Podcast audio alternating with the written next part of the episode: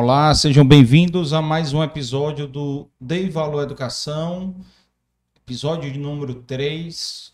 Para quem está chegando agora, já se inscrevam no canal para ajudar aí o, o algoritmo aí do YouTube a espalhar mais ainda o nosso episódio.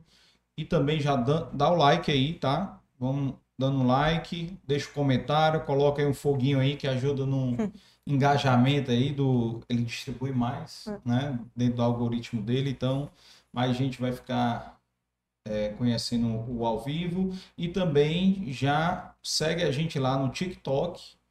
Estamos postando lá os cortes lá no Instagram para vocês acompanharem a divulgação das agendas, né, todos os convidados que a gente traz, a gente posta lá para vocês saberem com antecedência, tá? E também é, já encaminha aí e ativa o sinal, o sininho aí para vocês receberem né, notificação sempre que a gente entrar no ar, tá? E também já queria dar as boas-vindas aqui para as nossas duas convidadas, a Manuela e a Marcela. Sejam muito bem-vindas aqui. Obrigada pelo convite. Vamos já conhecer um pouquinho mais aí, já fiquei curioso aqui de algumas coisas aqui, vamos já detalhar essa curiosidade. E lembrando aqui, dando um recado aqui, quem quiser ser parceiro do Dei Valor Podcast, entre em contato com a gente aí no direct, tá bom? Vai ser um prazer aí ter mais empresas aqui abraçando aqui essa causa. E lembrando que o Dei Valor Educação aqui é uma produção Dei Valor Produções com a coprodução da Multiverso Educação, parceria aqui com a Multiverso, com o Grande Fé. Por sinal, você esteve num evento aí recentemente lá? Sim. Foi? Sim. Na Multiverso? Foi semana passada? Não, foi na sexta-feira. Sexta-feira. Exatamente, exatamente. O grande Fernando, que estava na academia hoje comigo, né? Companheiro lá. E, meninas, Manuela e Marcela, sejam muito bem-vindas. Vamos conhecer um pouquinho mais aí da história de vocês e do avô, né? É do avô. Vamos conhecer um pouquinho mais a história do avô de vocês, que eu já fiquei muito curioso, já me identifiquei muito com ele, viu? Só com essa conversa preliminar. E vamos primeiro aí conhecer um pouquinho a história de vocês aí. Quem, quem começa primeiro? A mais velha a mais primeiro. Velha, né? A mais velha, a mais velha Já tá jogando pra ti, olha. É, meu nome é Manuela. Né? Eu acho que eu digo que eu nasci e me criei dentro de escola. E acho que as minhas lembranças mais antigas, eu sempre quis ser educadora. A ela Manuela já predestinada, tá? Porque o vovô era João Manuel. Então ah, é, é, uma homenagem. É. Ah, é? Foi é, homenagem? É, homenagem. Eu, todo mundo conhecia como professor Domingos, mas o nome dele é João Manuel. João... Então ela já nasceu aí meio predestinada. e aí, assim, ao, ao longo da trajetória, né, infância, adolescência, eu, com 10 anos de idade, eu já fazia transferência, já lançava nota em boletim, ah, é? já ia para a sala de aula. Comecei com 5 anos, eu me lembro lavando sala de aula, né? Tem que passar por todos os setores. Lá em casa a gente nunca teve férias. Isso, não existe né? essa cultura de direito a férias. Até hoje é difícil internalizar isso aí. É todas as férias, né? Férias da escola. A gente ia lá pro colégio para ficar na sala do vovô, ajudando ele, lendo livro, ou na secretaria, vendo nota, na época ainda era conceito, a gente ajudava a, a ler os Vocês conceitos. Vocês não alteravam nota de amiguinho, não? Conhecia? Não, não, não, não podia, né? Porque, o, porque o avô era... era. Era é. Mas tinha uns pedidos, não tinha uns pedidos assim Mas de vez em quando? Não, não dava para mudar, ele era linha dura mesmo. É, ele ah. conferia um a um. É? Exatamente. Legal, legal. Ele tinha isso bem e aí, assim, a vida inteira estudava dentro de uma secretaria, então você imagina o grau de concentração que a gente teve que aprender realmente exercitar ao longo da vida, porque não era aquele local que você vai estudar, não tem nenhum barulho. Era nada contrário. propício a estudar. Era nada propício, aí o telefone tocando e a gente estudando. E os professores é, é, davam um reforço no, à tarde, a gente passava realmente boa parte da nossa vida foi dentro, dentro da, da, escola. Lá na, né? lá na, escola a gente tem uma cultura muito forte de estar sempre perto da, dos colaboradores. Isso já vem desde a minha mãe, né? A minha mãe nunca teve uma sala. Ela trabalhava dentro da secretaria. Aos poucos ela foi botando uma divisória, aquelas divisórias de PVC hum. né? Mas ela trabalhava de porta aberta dentro da secretaria. Isso é uma coisa que a gente traz até hoje. Né? A gente não tem uma sala nossa, a gente trabalha dentro das, da secretaria, das coordenações, ou dentro da sala dos professores, a gente está sempre no meio. Aí quando a gente vai atender alguém, a gente vai para a sala do vovô. Né? Exato. Né? Que, é, que sempre será a sala do vovô. E aí a gente tem muito isso, né? De estar tá sempre lá no meio. Que é onde as coisas acontecem, na realidade, é. né? Escola é, é muito dia a dia, né? É, é estar junto, principalmente para a nossa cultura, que é, nosso lema, né, como escola, é ser casa, ser escola é ser joviniano. Então, é trazer essa ideia de segunda casa para quem está lá, não só os nossos alunos, mas as famílias e os colaboradores. Bacana, bacana. E, e, e a tua formação, como é que foi? Que que... Aí, aí uma longa trajetória, né? É, a gente vem de uma família muito pequena, minha mãe é, era filha única, e começou a trabalhar na escola aos 12 anos de idade. Como é o nome da tua mãe? Minha mãe é França. E aí, assim, ao longo da vida acadêmica, ela se formou em pedagogia e foi trabalhar na parte financeira, porque o vovô, na época, o pedagógico, ele não abria mão. E ele era uma pessoa que ele chegava no ambiente realmente assim aquele professor aquela voz impostada é, aquela voz impostada é muito inteligente e assim, ele teve muita dificuldade, como ele era muito jovem, fundou a escola com 22 anos e foi pai muito jovem, teve aquela dificuldade de confronto de gerações, né? De realmente passar o bastão. Ele não conseguiu. E isso foi desmotivando a minha mãe, né? É, aos poucos, porque é muito difícil. É. E quando eu fui prestar vestibular, que eu disse pro meu pai que eu ia fazer pedagogia, ele simplesmente não me levou para fazer o vestibular, né? Então eu não fui. Ele e ele tentou disse, sabotar um pouco. Ele tentou. Total. total. e aí quando sem querer, querendo. sem querer querendo, ele disse: "Minha filha, faça direito, que é uma faculdade que vai abrir sua mente e realmente é algo que você vai usar para a vida toda. E se realmente chegar um ponto que você vai ver que realmente é isso que você quer, a pedagogia, a educação, você vai ter uma outra profissão. E aí, me submeti a cinco anos e meio de faculdade. Ingressei no escritório de advocacia, já estava. Tinha passado pelo estágio, enfim. E chegou um dia que eu disse para o meu pai: pai, eu vou ganhar muito dinheiro como advogado e colocar uma escola. E aí ele suspirou, fez assim. É, minha filha, se não tem jeito, você já tem uma escola, né? Então. Aí a minha mãe disse assim: é, minha filha, três gerações juntas não, não dá. Então você vem, mas eu saio e você fica com o seu avô. E aí foi. Calma aí, isso foi que primeiro nome do teu pai, que eu não peguei. Abreu. Abreu. Como é que foi isso aí? Foi 2009. 2009. Em 2009. E aí, é, a gente começou a trabalhar juntos, eu estava finalizando a, a faculdade de Direito. Hum. E nós éramos muito próximos, sempre fomos. E o meu pai, o grande receio dele Foi era. A favorita? Não, ele não tinha não, isso. Graças a Deus ele não tinha isso. Não tinha, ele era igual para as duas. igual. E aí, assim, a gente tinha uma relação muito próxima. Mas a mais velha, a mais velha sempre será a mais velha, né? Não tem jeito. a mais neta, ele tinha a neta favorita, a mais velha sempre é, tem carinho, e a caçula. É, e aí é, só tinha duas dava, dava Não teve jeito, né? E aí começou. Quando ele saía, não, ele tinha uns horários, era bem metódico, aí ele saía às vezes 5 horas e derrubava uma parede. Aí quando ele chegava, ele, ah, não sei o que, você já mudou isso. Aí e fui, fui chegando, fazendo aos poucos. É, a, o fardamento, por exemplo, foi algo que para ele era uma tradição, foi difícil. Aí o que foi que eu fiz? Me vesti com a farda na escola a nova. Mandei fazer um, um protótipo. Nova, é. Um protótipo, me vesti, disse, o que é que o senhor achou? E ele era muito babão, assim. Você tá linda, eu disse, então essa é a nova farda da escola.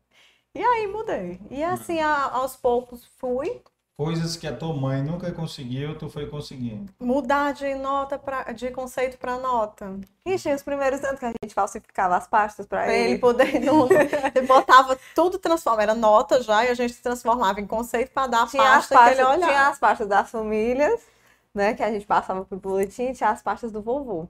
É. Que a gente pegava e passava tudo pro conceito. Foi, Porque cara. ele, ele assim, Ele não a- sabia disso. até né? os últimos anos ele olhava as notas dos alunos, né? Olhava assim. Aí E até aí, um dia a gente Até disse, que né, um dia, vô, assim, não, não, tava dava para o- trabalhar o mais com volume, conceito. O volume já estava muito alto, e aí não dava mais para ficar transformando para ter as pastas dele, aí a gente resolveu contar. Foi. Aí ele, enfim, ele foi é, dando pra gente liberdade de, de trabalhar realmente, assim. Ele passou bastante. Confiando, É, dando autonomia. confiando. Eu acho que, eu acho que assim, tudo também vem com a idade, né? Ele já Uhum. estava bem mais velho. E a gente teve algumas já- brigas bem pesadas. Muito diferente. É. Quando a Manuela nasceu, a Manuela nasceu, ele fez, com um mês ele fez 50 anos. Então Uhum. ele era muito jovem, entendeu? Aí é diferente. A minha mãe tinha, teve um pai muito jovem. Então imagine que você tá no auge da sua idade, com 40 anos. A tua e mãe aí- era quase o irmão mais velho. É, aí chega uma pessoa, não, agora eu quero mudar tudo. Então pra ele foi, é, foi complicado, né? A gente entende. A gente compreende tudo que ele passou, né? Enfim, aí Ele faleceu quantos anos? Ano passado. Foi. ano Ano passado, Tinha quantos anos? 84. 84. Mas ele trabalhou até o, o último dia, porque ele foi, quando ele ingressou, entrou no hospital, né? Ele foi para a escola um dia, Ele entrou no um hospital no domingo e ele tinha ido na, na escola na sexta-feira. sexta. Na sexta-feira ele entrou no domingo e não, não voltou, né? Mas era a vida dele. Eu acho que é aquilo ali, eu acho que a- quem é educador é a nossa vida. É aquilo que nos renova, é, é o que deixa a nossa mente jovem, viva. É são aqueles gritos, aqueles intervalos, é o você vê que faz a diferença na vida de alguém. Eu Você pode mudar vidas. Eu brinco É um- muito que só tá lá quem ama. Se amar pouco, não fica. Porque é isso, é uma doação. Todo dia a gente se doa de alguma forma. Na verdade, é uma coisa que eu, a gente falou aqui no episódio do Ari, falamos em, no episódio do Zé Rocha, falamos no da Vanessa, é o propósito, né? Sim. Que você tem aquilo como propósito de vida, né? Formar, melhorar. né? Acho que é, nós, nós falamos que nossa missão, e é muito, muito verdade, assim, que é formar mais do que alunos. Porque, e sim grandes pessoas, porque toda escola vai ministrar o conteúdo que a BNCC estabelece. Mas a forma, aquelas, as pessoas que você vai entregar para o mundo, O que a gente vai entregar para o mundo não, não é toda escola que. isso é o diferencial. Não. Impressionante. E, assim, antes de entrar aí no- nos detalhes aí do, do teu avô, vamos lá, Marcelo, falar um pouquinho de ti aí. Eita. Então, E né? não esqueça de falar da AGE também. É, tem eu fui, até, eu fui até o, di- o direito, aí Então, depois eu conto o resto. É. O, o rapaz com essa mania dele, né? De que- direito. Eu queria fazer estilismo e moda. E aí, mais uma vez, ele. Não, você não vai fazer estilismo e moda. Não, não existe essa possibilidade. Se você, você vai fazer alguma coisa, alguma faculdade que preste, quando você terminar, se ainda quiser, você faz. Mas não vou pagar pra você fazer estilismo e moda, não. E também não vou deixar você ir pra UFC longe, não. Aí eu, tá, então eu vou pro direito, né? Na verdade, eu botei direito e administração. Aí, aí eu vou puxar um pouquinho o saco do tio Zé, né? Aí eu disse assim, eu vou botar o direito na Unicristos, que era o que eu mais queria, e vou botar a administração na Unifor. Aí passei na Unicristos, né? Eu disse, não, eu quero ficar na Unicristos. Aí fui pro direito. Passei um ano e meio. Um ano e meio de terror na minha vida. Um, um grande terror. Todo dia eu acordava, meu Deus, o que eu tô fazendo na minha vida nesse lugar, né? Não tem nada a ver comigo. Aí eu, ai meu Deus. Na época, Tu já estava formada já? já, Já, já. já, já tava formada. E aí o que aconteceu? Eu já É, estava no colégio, sabe? no- lá em casa nunca teve férias, né? Eu disse. Então, assim, no- quando eu tava terminando o terceiro ano, Hum. Eu já comecei a trabalhar. Na época, o papai tinha uma empresa, é, uma distribuidora de material de construção. E aí eu estudava de manhã, fazia terceiro ano. E aí à tarde ia já para a empresa, trabalhar, ficar no financeiro. É, é aquela que separava nota fiscal, a, a, faz tudo, né? Que vai, a, que vai deixar um cafezinho na reunião, mas comecei, né? Trabalhando todo dia à tarde. Quando eu me formei, primeiro semestre, ele disse, não, primeiro semestre você vai tirar carteira, você vai ficar de manhã. A partir do segundo, você vai fazer a noite, que é para trabalhar os dois expedientes. Aí pronto, passei um ano Quem e meio. falava isso? o papai. É, aí passei, aí pronto, passei um ano e meio no direito. Quando foi em julho de 2013, mais ou menos, é, eu fui fazer um curso pela FGV de sucessão familiar, uhum. lá em Joinville. E aí fui passar uns 20 dias fazendo esse curso. Quando eu voltei, voltei totalmente apaixonada pela administração, encantada com a questão da contabilidade, de tudo. Aí eu disse, pai, eu não quero, eu não me sinto feliz, não quero, quero ir para a administração. Ele, não, tudo bem. Aí aproveitei as cadeiras e fui para a administração. E aí foi lá que eu me encontrei, né? Me, me encontrei, era, era que nem eu, metódico, prático, sensato, né? Era aquilo. E aí pronto. E aí fui no, no decorrer do processo, é, fui trabalhando com o papai, mas não era ainda o que eu amava fazer. E aí o nosso pai teve um problema de saúde, enfim, a gente acabou optando por não ele não continuar, porque eu era o nosso pai, eu era a empresa, né? Aí ele decidiu fechar a empresa. E aí nesse meio tempo, qual era a empresa dele? Ele tinha distribuidores de material de construção. Certo. E aí, nesse meio tempo, uma grande amiga da minha mãe, que é minha tia do coração, Ave Maria, tinha um restaurante. E ela, eu tô precisando é, de uma pessoa que pra vir conferir os caixas tem que ser uma pessoa de confiança. Pra vir conferir meus caixas, que tem bem seis meses que eu não confiro. Eu, vixe, tá bom, eu vou. Ela, não, pois vou falar com teu pai pra tu, ele te liberar duas vezes na semana pra tu vir conferir esses caixas. Eu, tá bom, tá certo. E aí eu fui, era terça e quinta, toda terça e quinta quem tarde. Era, tia, quem era? É, era Ilana do Hortelã. Hum. E aí toda terça tarde, terça e quinta eu ia, toda tarde conferir. E aí eu fui me apaixonando hum. pelo restaurante, pela, pela dinâmica, né? A gente almoçou lá por 12 anos, 14 anos. Muito tempo. Muitos anos. E aí eu fui, já conhecia a dinâmica do restaurante, porque, enfim, era ali na Vigílio Távora. Vigílio Távora, de frente, pertinho do Santa Cecília, uhum. é Vicente Leite, Vicente ali, ali é perto do Casa Nostra. É, perto do Casa é, Nostra. É. Aí, hoje tem um crossfit em frente. Aí, pronto, fui me apaixonando e de terça e quinta, passou aí, passei aí toda tarde. E aí, no final de semana, e aí passei a amar ir pra cozinha né? E aí o, o, eu é, era metade da tarde no terraço, metade da tarde eu ia pra cozinha. Ela cozinha quando, muito bem. Né? Quando, quando era na hora do almoço, eu ia pro salão, ia ficar na balança. E aí me apaixonei.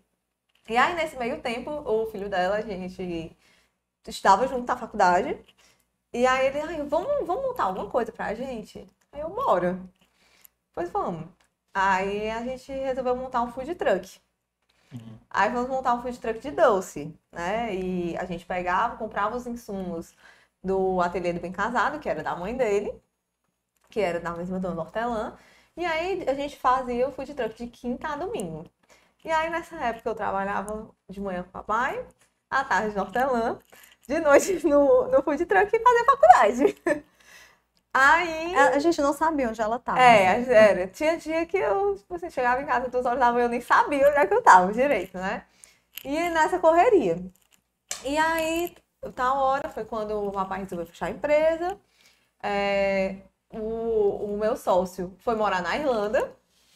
E aí, aí eu disse, não, sem você eu não consigo, porque não, não, é, não tem condição da gente de, de eu ficar só. Hum. E aí o, a, o hortelã fechou. E aí, de três empregos, eu passei a ser desempregada. né? Só passei a ser. Muito, né? É, quem tinha muito depois teve nada, né? E aí, passei a ser desempregada. E aí, fiquei, né, naquela, naquele limbo que, meu Deus, o que é que eu vou fazer? Já estava bem pertinho de acabar a administração, ia terminar nesse, no, no semestre. Eu disse, não, tô precisando parar tudo, tudo na minha vida. Aí eu resolvi ir para Boston morar em Boston. Manuela foi a maior incentivadora. Vai, vai passar, aproveita, vai visitar umas escolas, vai viver novas experiências. Vai fazer umas é, vai copiar umas coisas. É. Aí pronto, fui pra Boston. Quando eu estava pra ir, Manuela descobriu que estava grávida. Aí disse assim, ô Marcela, tu tem que voltar, né? Tua sobrinha, tua filhada, vai voltar, né? Eu disse, tá, eu vou voltar quando ela estiver perto de nascer. Aí, entre o tempo de ir pra Boston e, e e não ficar sem fazer nada, né? Ela vai lá pro colégio, me ajuda na época de matrícula, organizar as coisas. Toda ajuda é, bem-vinda. Toda ajuda é bem-vinda. Né? A gente fala com o vovô, pra te pagar, óbvio. Vai ficar trabalhando, não tá sem fazer nada, desempregado. Eu disse, tá bom, eu vou. Aí me botou pra ficar no caixa, né? Caixa de matrícula, na época recebia dinheiro. Menino, um caos, um caos, aquele uhum. negócio. Né? A pessoa do lá e voltando pra nada, nem pra tomar água. E aí fui, fiquei a época de matrícula quase toda, aí fui para amor. Quando tô lá, não queria mais voltar, tava amando experiência, enfim, estudando, fazendo várias coisas. Aí ela, e aí, vai voltar quando? Uhum. Aí eu, não, não quero voltar, não. Você tem que voltar, você tá com meu enxoval, volte, né? Mandou com é, é. Aí pronto, aí eu disse, tá bom, vou voltar. Vou voltar no meio de maio. Ali ia ter neném em junho. Aí volto. Duas semanas depois, a Luísa resolve nascer no tempo dela. Aí ela, Marcelo, tu vai ter que ficar tirando meu resguardo. Né, não é a licença, não. É, é era o resguardo. resguardo. Tu vai tirar o resguardo, né? Até as aulas acabarem. As aulas acabavam 24 de junho, ela nasceu 25 de maio, era um mês. Aí disse, tá bom, vou ficar lá. Aí tô eu aqui até hoje, tirando esse resguardo dela. Não, não, não eu tô até hoje tirando esse resguardo. E aí a Luísa vai fazer cinco anos, né? E... Ou resguardo demorado. Resguardo e demorado. tudo que eu precisava, na hum. verdade. E aí era... pronto, aí eu fui. Aí eu disse, quando, quando ela voltou, né, de licença em agosto, hum. aí o vovô disse assim: E aí, minha filha? E agora? Eu disse, vou. Eu vou ficar por enquanto. Vou decidir o que, é que eu vou fazer na minha vida, vou botar uns currículos aí no mercado, porque eu queria. Eu tinha a ideia que eu queria trabalhar numa empresa grande e queria fazer outras coisas, ter outras experiências. Ele, tá bom, minha filha, fique, a casa é sua, né?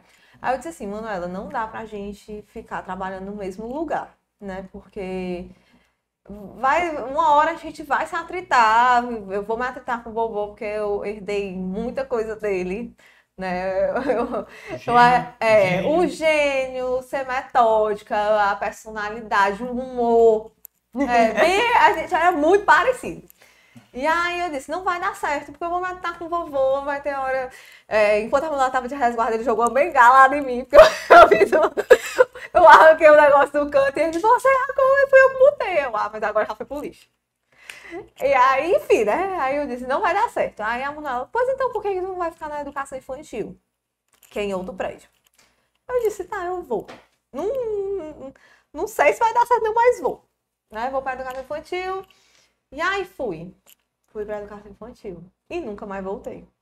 Porque eu me apaixonei. Eu acho que eu procurei, procurei, procurei inventar a roda, mas o bichinho da educação sempre teve em mim, né? Uhum. E aí me apaixonei pela educação infantil e aí foi quando a gente resolveu ampliar né, ampliar. Porque sozinha eu não é. conseguia. O, o educação infantil vai até a quarta série? Não, não até o infantil 5. Só Do 1 um ao 5. Infantil 1, 2, 3, 4 e 5. Aí lá na sede da gente da educação infantil funciona até o segundo é, ano. Aí eu vou te contar que agora eu já tô roubando os alunos. Né? Porque é. fui me apaixonando tanto que eu tô roubando os mais. Tô, tô tomando gosto, tô pegando os mais novinhos e tô levando lá pra sede. Dá pra levar até quarto série. É, da, até, o quinto, até o quinto ah, ano. É, até o, até o ano que vem eu levo tudo. É, não, to, todos tô, pra mim. Tô com a numeração ainda antiga. É. é. Aí pronto, aí eu fui, comecei lá na educação infantil por conta que a gente tem sistema de tempo integral na cozinha, né? Mudando os processos. Aí eu vinha com essa bagagem do restaurante, mudando os processos, é, vendo documentação, é, questão de análise de cardápio, como de otimizar os custos. Enfim, comecei com essa, com essa parte. E aí depois fui pagando o setor da limpeza, né? Como é que eu, custos, né? Como é que eu otimizava os custos, enfim. E aí acabou que fui ficando, fui ficando, fui ficando. Aí também fui me, me, me apaixonando pelo pedagógico.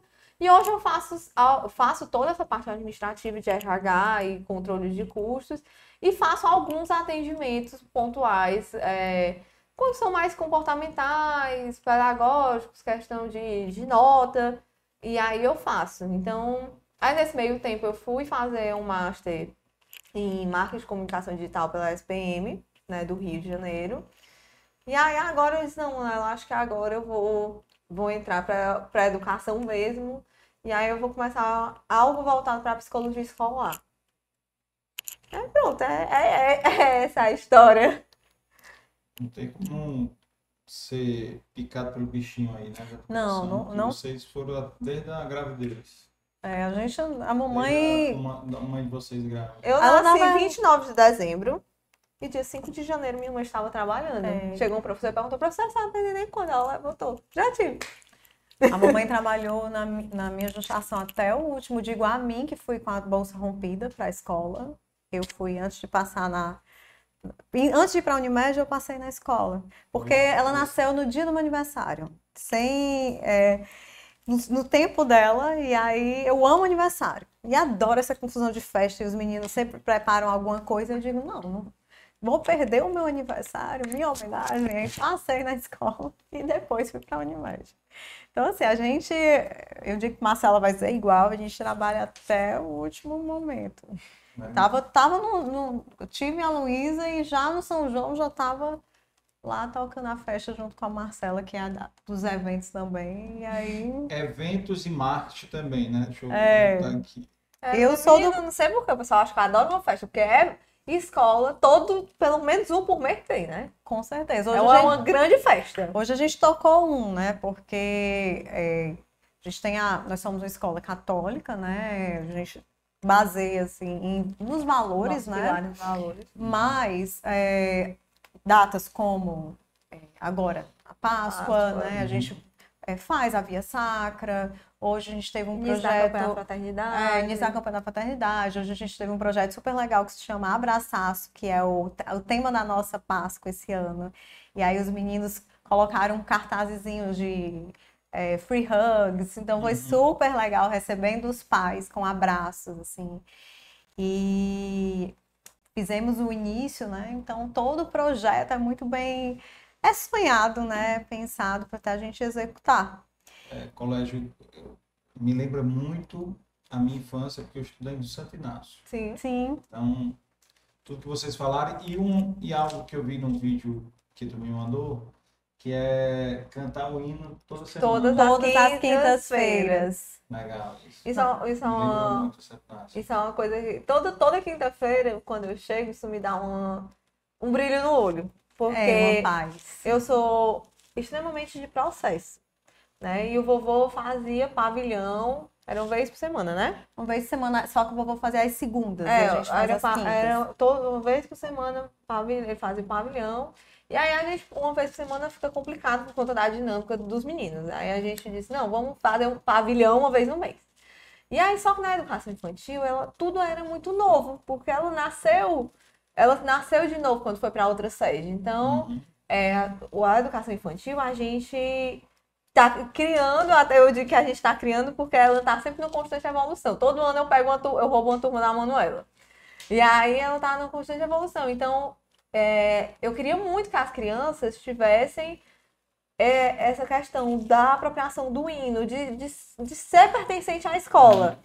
Então, eu, eu comecei, não, eu quero toda quinta-feira ter esse hino, toda quinta-feira. Mas é o hino de vocês é, e o hino nacional. E o hino nacional, e eles cantam. Só que até eu conseguir que as coordenações internalizassem isso, as professoras, até conseguir, era uma quinta sim, duas não. E eu dizia, gente, é toda quinta-feira. E aí hoje, é, quando eu vejo que toda quinta-feira eu não preciso estar lá, ou todas 7h30 da manhã todo mundo tá cantando. E quando pergunta quinta-feira é dia de quê?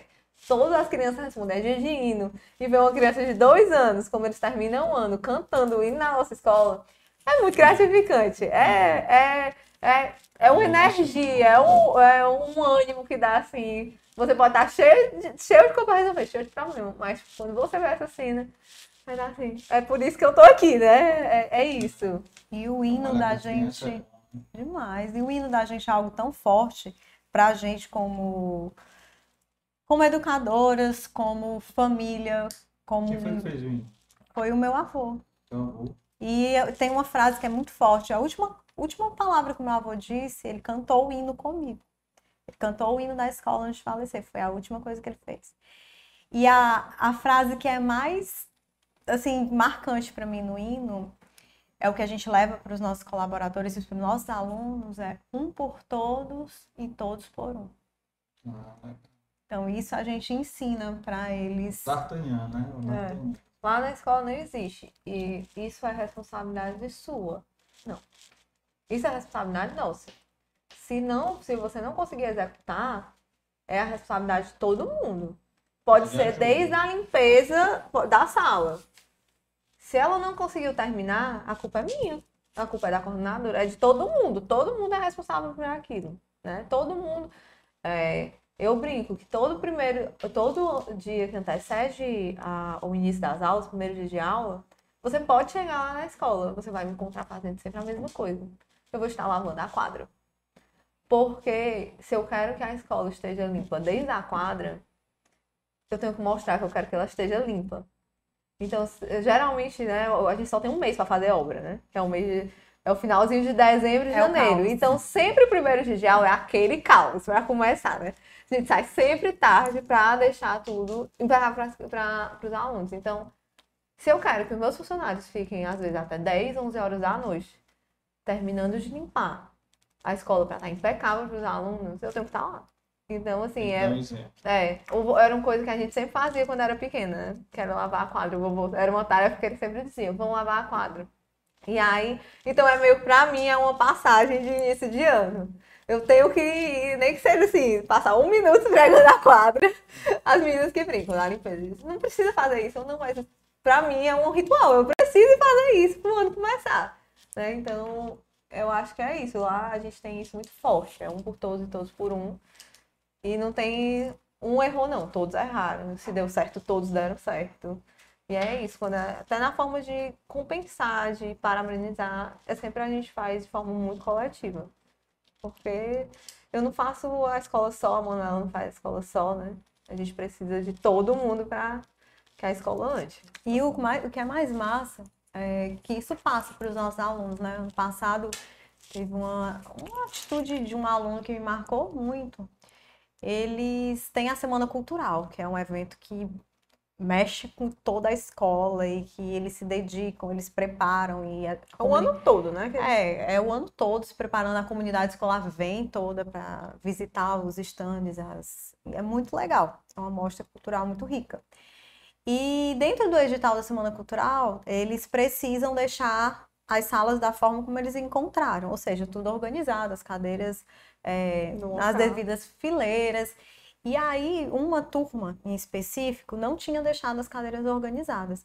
E o outro aluno de outra turma, de outra série, quando eu subi, né, para olhar se estava tudo ok, dar a pontuação, eh, que eu disse, ah, o, a tal série vai perder ponto porque não deixou tudo organizado. Ele olhou para mim e disse assim, tia, eu, posso organizar? Aí eu disse, mas você não é dessa série, não? Ele disse, não, mas eu queria ajudar. E aí foi e organizou as cadeiras, assim. E isso passa, sabe? Eu acho que nós, como, como educadores, acho que não só educadores, como seres humanos, é, não, não são as palavras que vão contar, são os nossos exemplos. Que é isso que a gente está mostrando. Exemplo arrasta. Exato. Exatamente. É isso que a gente acredita. É isso que a gente é, busca todos os dias. Eu, eu, eu digo para eles, né? A gente brinca que não tem férias só quando a gente viaja realmente, porque eu acho que que é isso. É, é- é você sabe ter um, ter um propósito. Acho que de meu pai diz muito que a gente tem que ter sangue no olho, né?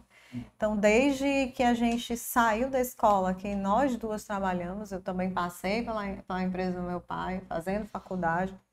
É, não foi por isso que deixei de me formar, fazer quatro pós-graduações, assim, acho que quando a- o tempo a gente, quanto, quanto mais coisas a gente faz, mais a gente se organiza e mais a gente consegue dar conta. Então, é isso que eu penso. Agora, férias, depois que inventaram o WhatsApp, não existe Não mais. existe, não. Não, Nem infelizmente. viajando. Não, Não, não tem. Não. Os grupos ficam truando lá. É, a gente silencia, né? Oculta pra deixar pra olhar só quando tá no hotel. Mas não deixa de olhar. Não Não deixa. deixa de olhar. responder. Eu acho que, que também é uma coisa que facilita, né? Uhum. Ano passado eu consegui passar um período até é, é, grande de tempo é, trabalhando no home office. Fui para o Canadá pesquisar. Sou apaixonada por educação bilíngue. é, foi a minha última pós-graduação, foi no Singularidades. Apple, não sei o que, né? O sistema deles, uma, uma educação bilíngue tem, né? Deles.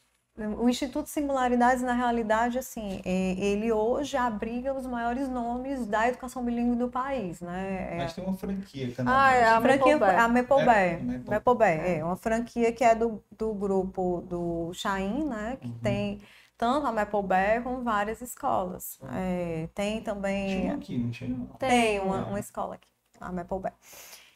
É, e o que é que aconteceu? Por que que eu fui fazer essa pós-graduação, né?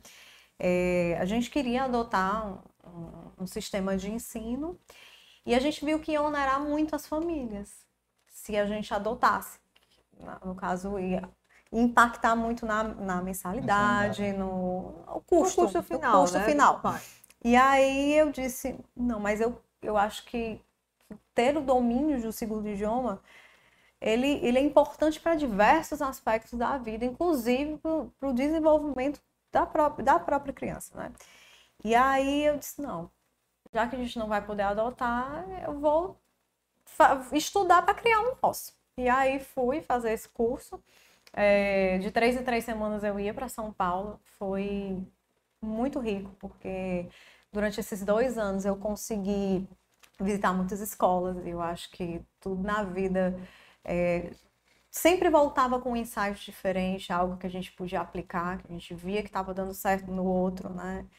E essa troca é muito importante. Então, é, convivi com muita gente aprendi muito. E aí, em 2019, a gente começou a criar o nosso próprio sistema bilíngue. Hoje a gente tem até os personagens, é super legal. A gente tem o Lone, tem, tem o Ki.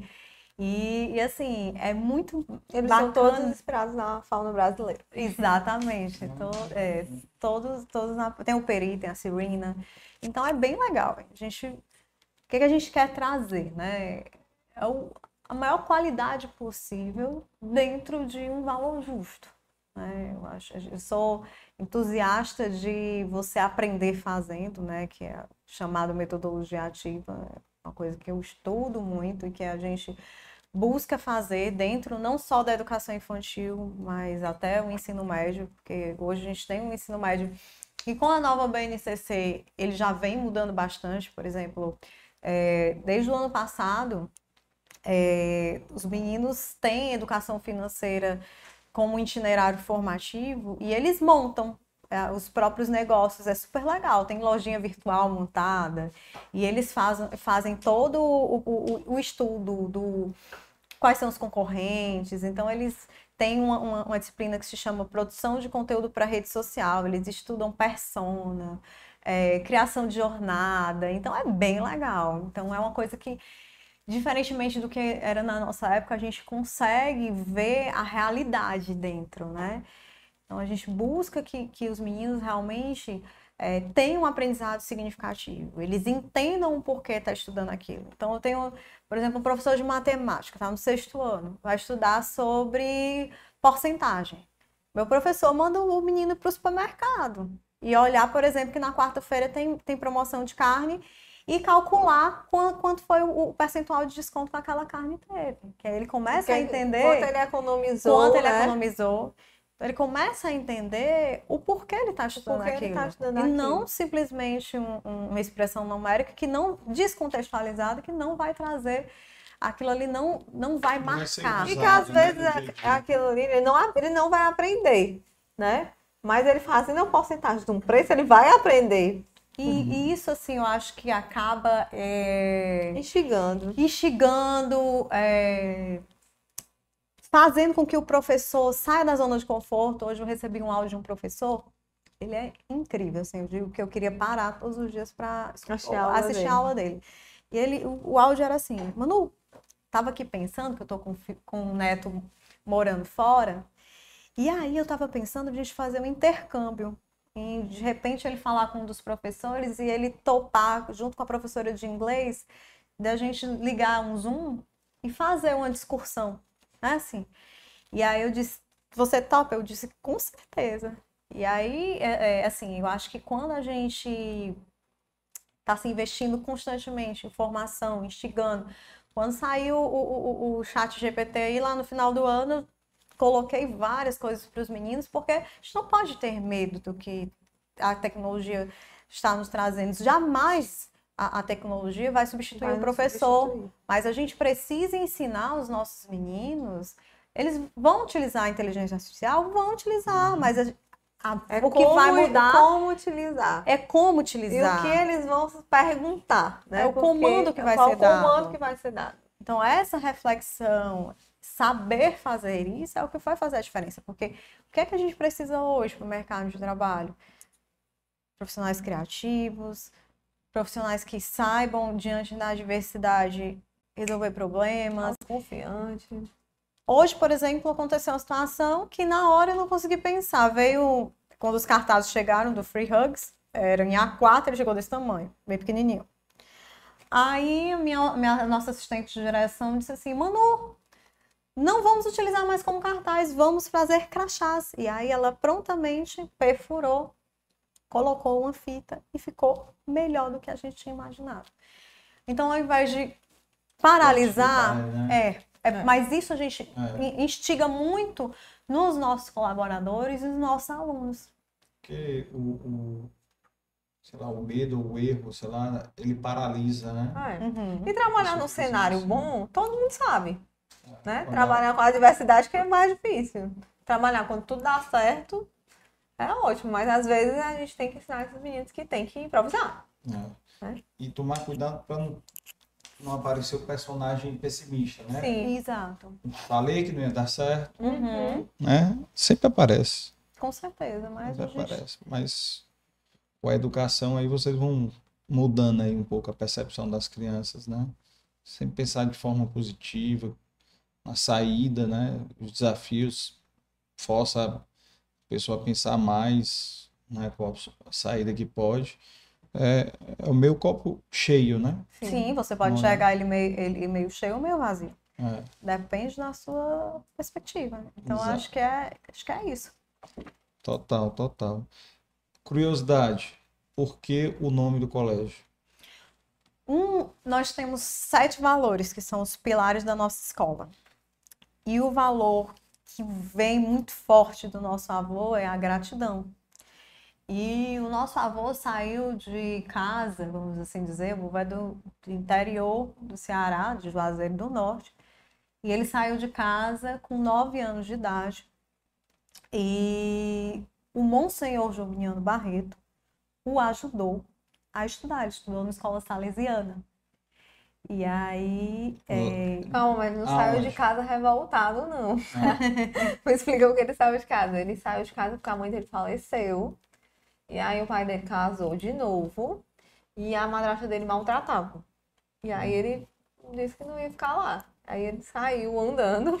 foi. E aí. desse o- jeito. Foi. Desse E o pai? jeito. E o pai Deixou. deixou. Deixou. Não era pai. Deixou. Acho que. É, Acho que Sim. quando. qua- Acho que eram Voltou. quatro casamentos, né? É, Ele deve ter acho tido. É, é, enfim. é. E aí ele saiu. pula. É. Ah, E aí o, o Monsenhor Joviniano Barreto o acolheu. E ele se formou, ingressou na. Fez ciências. criou. Foi o segundo Ah. pai dele, né?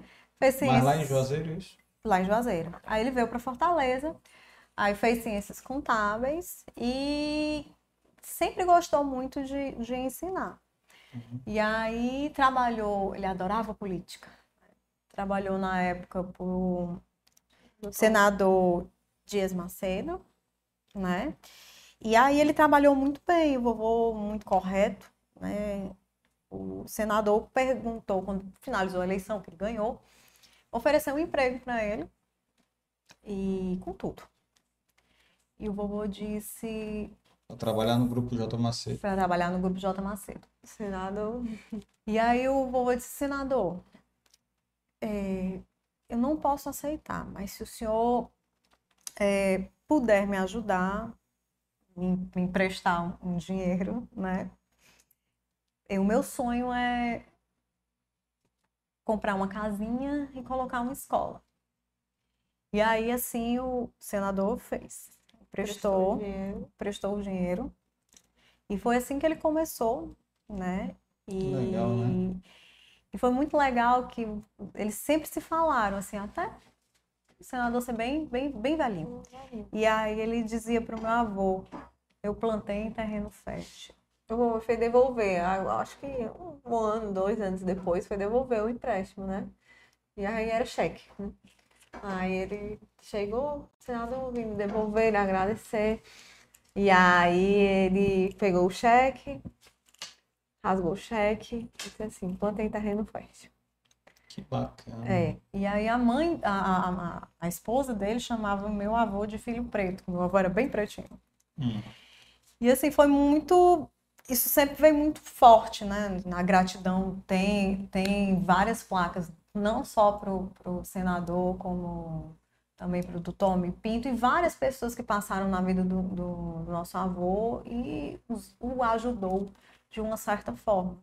E isso ficou muito, é, muito presente na, no no nosso fazer, em quem nós somos, né? Tanto do agradecer quem, quem está ao nosso lado, por agradecer Tem a oportunidade. Tem uma linha né? muito tênue aí, né, entre o- a pessoa física e a pessoa jurídica, porque elas se misturam muito, elas são muito homo- homogêneas, né? A gente é muito uma coisa só, né? A gente foi criado dentro desses valores e os valores da nossa escola são muito fortes em nós como pessoa, né? A gente reformulou recentemente os nossos valores, nossa missão, nossa visão agora na pandemia.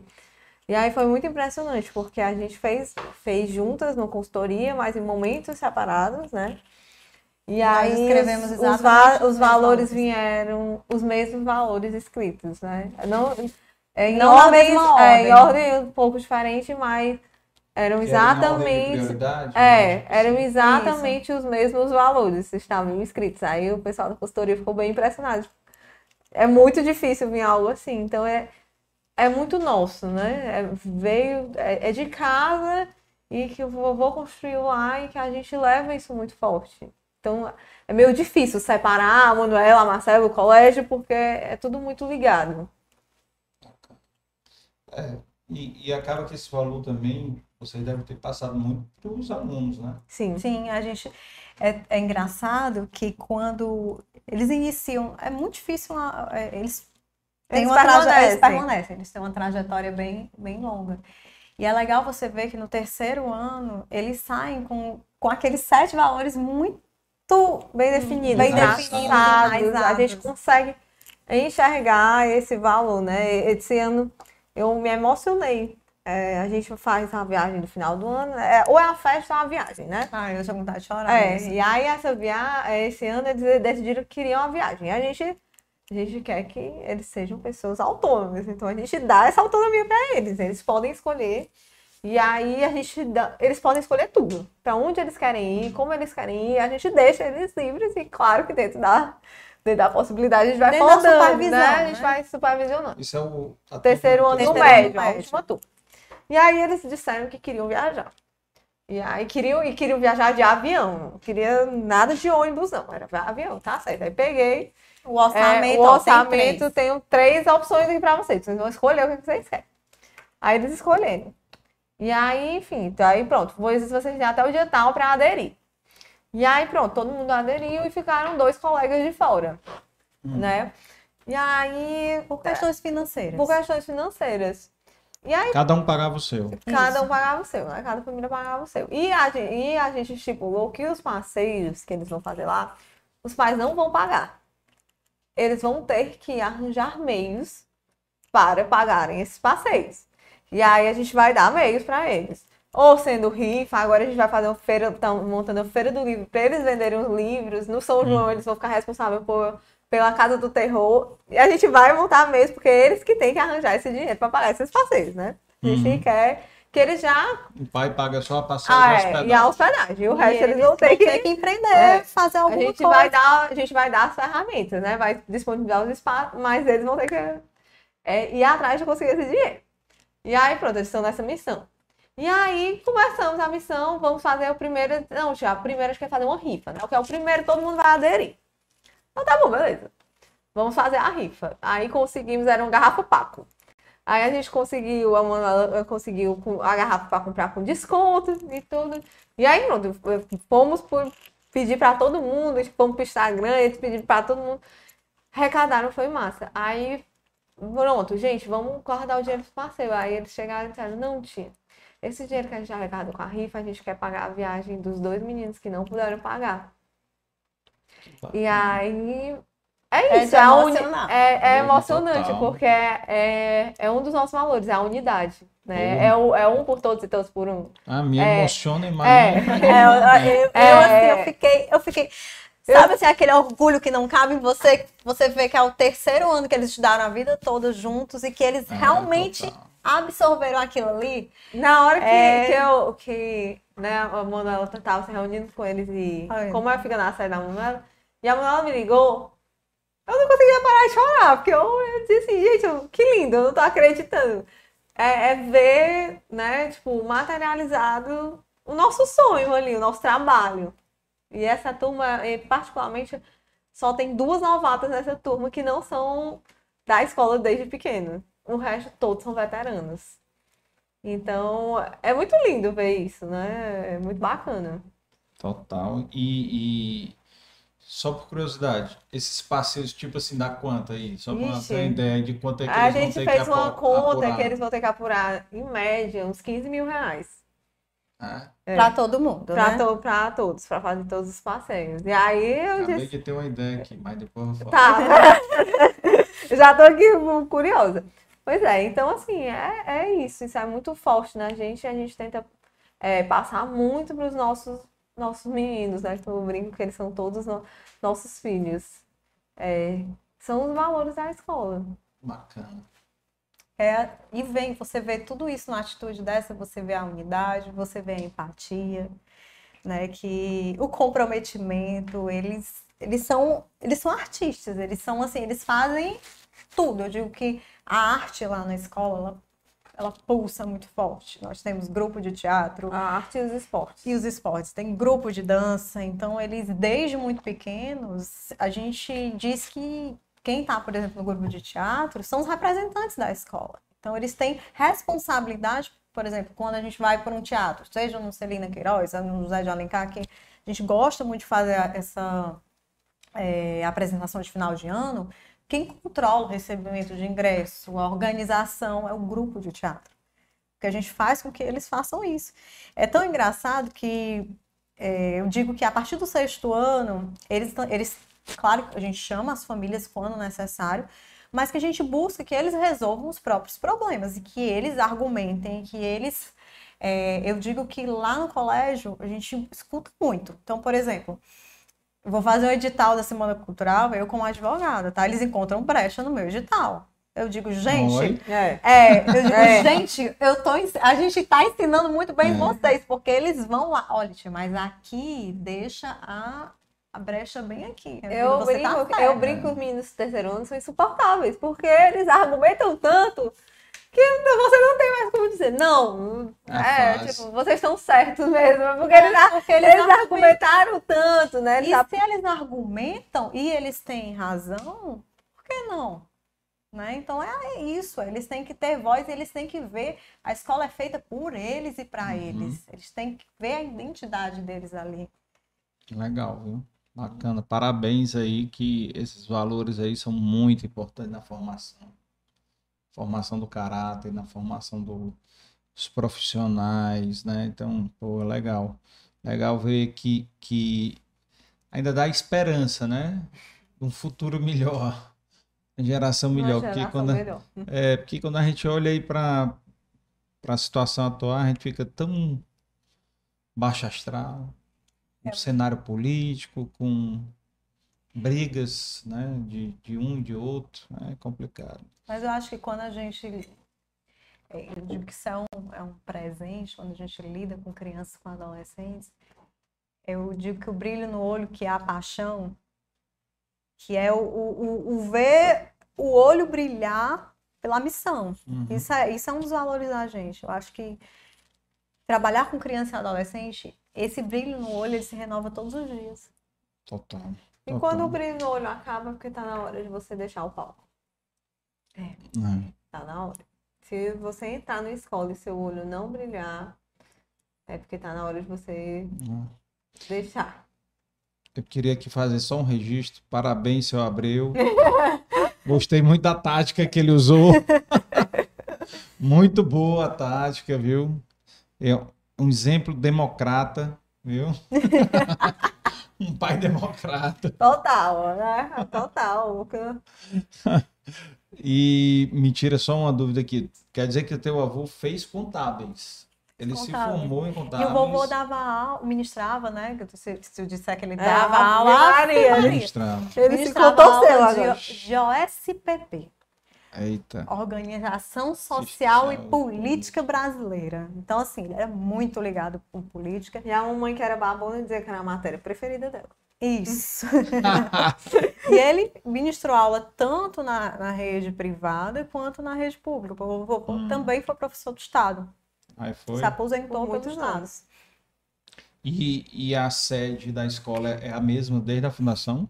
A sede é a mesma, fica no mesmo local, só que hoje a gente tem duas sedes, né? Uma que funciona até o segundo ano, que é onde a Marcela fica, e aí também STI até o quinto ano, e a sede mãe, que é do terceiro ano fundamental ao terceiro ano do ensino médio. Me diz uma coisa, a fundação foi em que ano? 1961, 21 de abril. 21 de abril. Vamos fazer 62 anos este mês. 1961. Abril, mês, para mim, um mês importante, porque coincidentemente hoje é aniversário do meu filho mais velho. E hoje é aniversário hum. da minha avó, né? Seria aniversário, o céu está em festa, hum. que é a esposa dele. Ah, é? Como é o nome dela?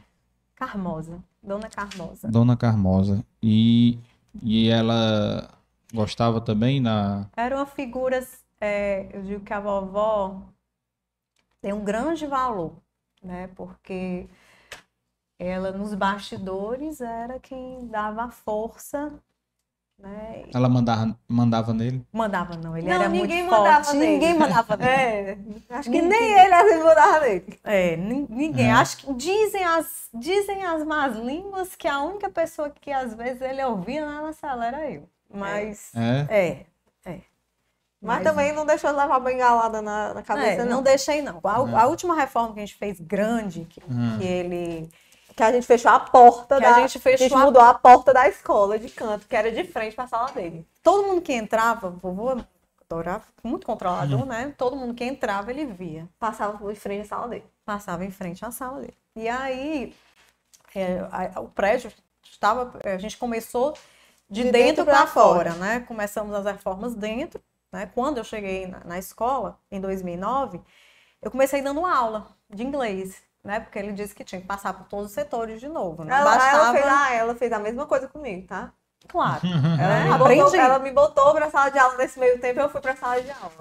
E aí eu fiquei quase quatro anos em sala de aula, né? Depois que eu fui para uma coordenação e depois é que eu fui para direção, né? E a, nesse, nesse meio tempo, aí quando eu entrei na escola, eu fiz coordenação e gestão pedagógica. Depois fui para o MBA em administração, porque não tinha Marcela ainda, né? E os processos, o vovô sempre foi pedagógico, então precisava organizar. Mas foi com a Marcela ingressando que realmente a gente conseguiu profissionalizar a escola tudo, desde a parte comercial, em ter um CRM de vendas, e hoje a gente tem tudo interligado, né? A gente trabalha com para controle HubSpot, RD Station, então tudo isso, quando a Marcela chegou, a gente conseguiu passamos um ano e meio por uma consultoria, né, para descobrir quem era o Joviniano é, da, da Manuela e da Marcela, da terceira, da terceira geração, né? Porque estava muito forte, né? O que é que a gente claro, ia manter, ia Uhum. trazer conosco, né? Que Mas o que é que a gente ia ficar para trás e o que é que a gente ia mudar um pouquinho. exato. E aí a gente conseguiu A nesse bengala dele ainda tá lá? Tá, Tá, lá, na sala dele. tá lá. Eu Na olho sala. todo, fica de frente pra mesa, eu olho todo dia. E aí eu, às vezes, quando me fazem raiva, eu digo assim, eu vou tacar essa bengala na sua cabeça. E o, e o mais legal é, é que às vezes assim, é, eu digo que eu acho que eu sou, acho que eu digo que eu sou meio vaidosa. E uma das formas eu, eu amo viver. Acho que todos os dias são únicos e que a gente tem que aproveitar sim a vida. E, e uma das formas de a gente permanecer vivo é, é ser educador, né? O meu avô, ele vive em, em várias pessoas, ele vive em nós, ele vive em todas as pessoas que passaram por ele, que ele tocou a vida de alguma forma. Então, o legado dele vai aí perdurar, por, não, não morre conosco. Bacana, viu? Legal. Primeira, primeiro, parabéns por estar na terceira geração, né? Que é uma coisa já rara. Né? Já passar da primeira. Aliás, sobreviver à primeira já é difícil É. demais nesse país, né? Passar para a segunda, muito raro, para a terceira nem, nem se fala. Então, parabéns aí. E pelo jeito, realmente, vocês têm o mosquitinho, o mesmo dele, sendo que mais evoluído, né? Mais high-tech, né? Mais. E a quarta geração que me chega com quatro anos e diz: Mamãe, quando eu crescer, eu vou ser professora. Ixi. É.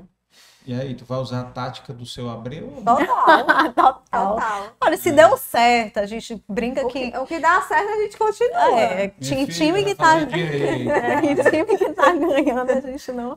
Mas assim, é, Não, não, sei se vai fazer direito, pode é, a gente pode mudar a profissão, É, né? a profissão a gente pode. Mas o Mas direito serviu para alguma coisa. Tem que lutar pra trabalhar. Eu, eu conheci meu marido. Diz minha mãe que foi Olha. fazer direito só para conhecê-lo. Ai, vamos. Tem que a gente bota pra trabalhar, que dá certo. É. É, já, já tá levando ela para trabalhar? Ela tem que ajudar. Tá, tem que levar, não tem Ela não tem férias também, não. Ela também não tem férias. Ela fica tempo integral, aí na colônia de férias, colônia de férias. E aí, quando Aí- passa, passa a colônia de férias, que a gente tá só lá, a gente trabalhando, ela vai pra lá também. Convive mais com, com, a, com a madrinha, né? Mais com a É. madrinha. Que Eu fica digo- na sede da madrinha. É, eu É. digo que quando for para minha sede eu vou, vou pensar. porque- Hoje ela, che- hoje ela chegou lá na minha sala. Bateu na porta. Aí eu diga, né? Porque, diga. Eu queria lhe contar, ela tem, vai fazer cinco anos agora. Eu queria lhe contar o que o fulano está fazendo. Eu, sim. Ele puxou a planta. Isso não pode fazer. Eu, não, pode não. Tá bom, obrigada, viu? Ela, tá bom, eu tô cuidando, tá? Tô cuidando da nossa escola. É, bicho. Olha aí, legal, viu? Que bacana. Muito engraçado. É, já um, um- um sentimento de pertencimento, né? Total aí, viu? Olha aí, tem futuro a quarta geração. Tá Vamos- chegando. vamos aí. deixar, vamos É, deixar vamos ela- deixá-la Ela escolheu. é, ela escolher sem, sem né, Sem muita interferir. pressão. É, sem inter- tanta interferência. Assim, a gente puxa, né? Vocês podem interferir indiretamente É. aí como o pai de vocês. É, é, Bem, bem sutil, né? É. Diz que não pode isso, que aí a pessoa quer mais. É. quer. É, é Exatamente. exatamente isso. Tem essa psicologia. Reversa, festa, Vai, né? vai, vai. É, isso aí funciona, viu? Funciona. Funcionou. Funcionou. Eu disse, tá vendo? O dela, eu dizia que não ia, que só não ia trabalhar lá no colégio. E eu, ao contrário. O meu, É. foi, o meu foi forte. É, a Manuela não sabia desde o começo. Mas o meu era muito pelo vovô. Me diz uma coisa, são quantos, são quantos alunos hoje? A gente Contando as tem duas sedes? Ou 500, 500 e poucos alunos. É, 500. 500 e 500 algo. 500 e algo. 500 alunos? E quantos funcionários? São 77, eu acho. 77. Financeiro aí tem que saber, viu? O pagamento da folha, É né? porque, imagine um negócio difícil que, que roda. É, é, é, é professor, é estagiários. estagiário. Tá bem difícil essa geração Como da é? pandemia aí. é? de, de, de quem está se formando agora. Está bem rotativo. É porque começa a, a ir para a sala de aula em estágio quem está terminando pedagogia, como é? Não, Depois do terceiro semestre. Na verdade, assim, os estagiários, né, os auxiliares de hum. sala, eles ah, trabalham como suporte, principalmente na educação infantil. Né? Então, eles precisam ou estar tá, é. ou tá cursando pedagogia ou psicologia. ou psicologia. E aí, eles vão ajudar, auxiliar o professor, não só é, nos cuidados, na organização, Mas também, também aprender, né? fazer planejamento de aula, tudo uhum. isso. A conduzir, a mediar situações. Né? Uhum. A, gente, a gente realmente quer ser uma escola, não só uma escola para pro, os alunos, mas também para os profissionais. Então, hoje a gente tem no quadro, é, lá na educação infantil, três pessoas que começaram como estágio, viraram auxiliar e hoje são professoras regentes. E, e a, gente, inclusive, faz uma que é ex-aluna, foi estagiária, auxiliar e hoje ela é coordenadora. Então a gente uhum. busca formar mesmo. Acho que esse é o nosso, nosso papel, né? Mas é, é, essa é, geração tá mais complicado de, de, depois da pandemia. Depois né? da pandemia, a questão dos cursos, né? O curso sem estar presencial, tem muitos agora que não, não são mais presenciais. Então, assim, muda, né? Muda o perfil. É. A pandemia foi o que eu falei aqui.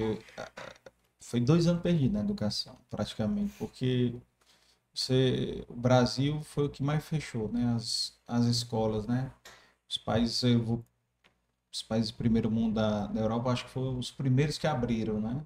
As Sim. escolas, porque sabe da importância, né? Que a escola para as crianças, ainda mais aqui no Brasil, que tem que muitas das crianças da escola pública não tem nem comida em casa, né? Sim. Que a refeição que faz é na a escola, única né? Que faz é na escola. E assim, na realidade, na pública, né? O que aconteceu na maior, maior parte delas é que não tinha nem aula online, né? É, Era enviado um material. Não tem equipamento nem para ter aula normal, imagina. Pois é, então não, não acontecia. E, por exemplo, eu passei pela vivência de pandemia, tanto. Como é como gestora, como como mãe. Minha filha estava com um ano de idade, né? Eu colocava na cadeirinha de, de alimentação, que era para ela não sair. Para não sair, colocava o notebook e a, e a aula acontecia.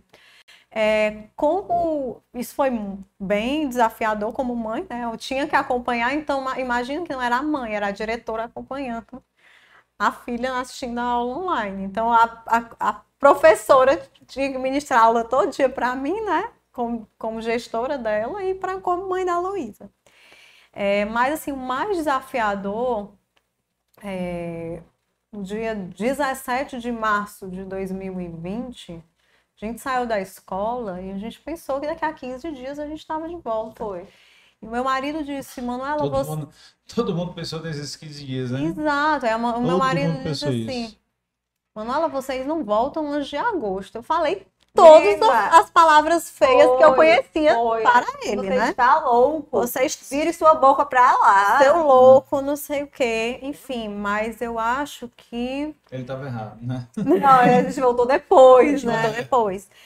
Mas, assim, foi extremamente desafiador não só ter que transformar uma, uma escola toda Digital, né? Do digital, digital literalmente do dia, para a noite. Não, a gente, a gente não trabalhava com, com transmissão online. Nada, é, porque tinha um lousa digital, é, projetar essas câmeras, mas, era, mas passou a não ser dentro da escola. Tinha que ser na casa do a professor. foi para dentro da, da e casa aí, quando, das quando famílias dos professores. A internet do professor não suportava. Ele não tinha computador o cenário não era adequado. O, o, tava ele, que nem todo mundo, com mais 10 pessoas dentro de casa, a família inteira, então tinha o ruído. Cadê o quarto? Gente, era assim, um caos. E você não. E tudo fechado. Hum. Tudo fechado, escassez de material, porque todo mundo estava precisando Comprando. comprar a mesma coisa. E tinha professor que não sabia nem ligar um computador. Que foi formação, era, era assim, a gente trabalhou de domingo a domingo. E era muito angustiante. De domingo, não, domingo não tinha hora. E não. como é que foi no, no começo? Vocês. Com... Aliás, Vocês tiveram que comprar equipamento? Os primeiros comprar 15 equipamento? dias, a gente não fez A gente nada. fez, a Deu gente fez como a maioria do, como a maioria das escolas, a gente deu férias coletivas, só que a gente não ficou de férias, né? A gente estava se preparando para A gente já virar. É, com, com quatro dias mais ou menos, né? Que aí foi, acho que foi o grande boom, a gente já sabia que não ia voltar. Então aí todos os professores entraram de férias, as crianças ficavam, ficaram de férias, né? E a gente teve esses 10 dias para organizar tudo. E aí, desde na casa do professor, porque a gente teve que, em alguns casos, ir na casa do professor, Vai o pessoal do TI montar, tipo, uma estrutura é, para ensinar. E aí Botar a internet. pra botar a internet. Gente, aí tinha gente que tinha ido pro interior. Foi. É, é, foi um Os caos. É, caótico, totalmente caótico. E aí, enfim, correndo contra o tempo.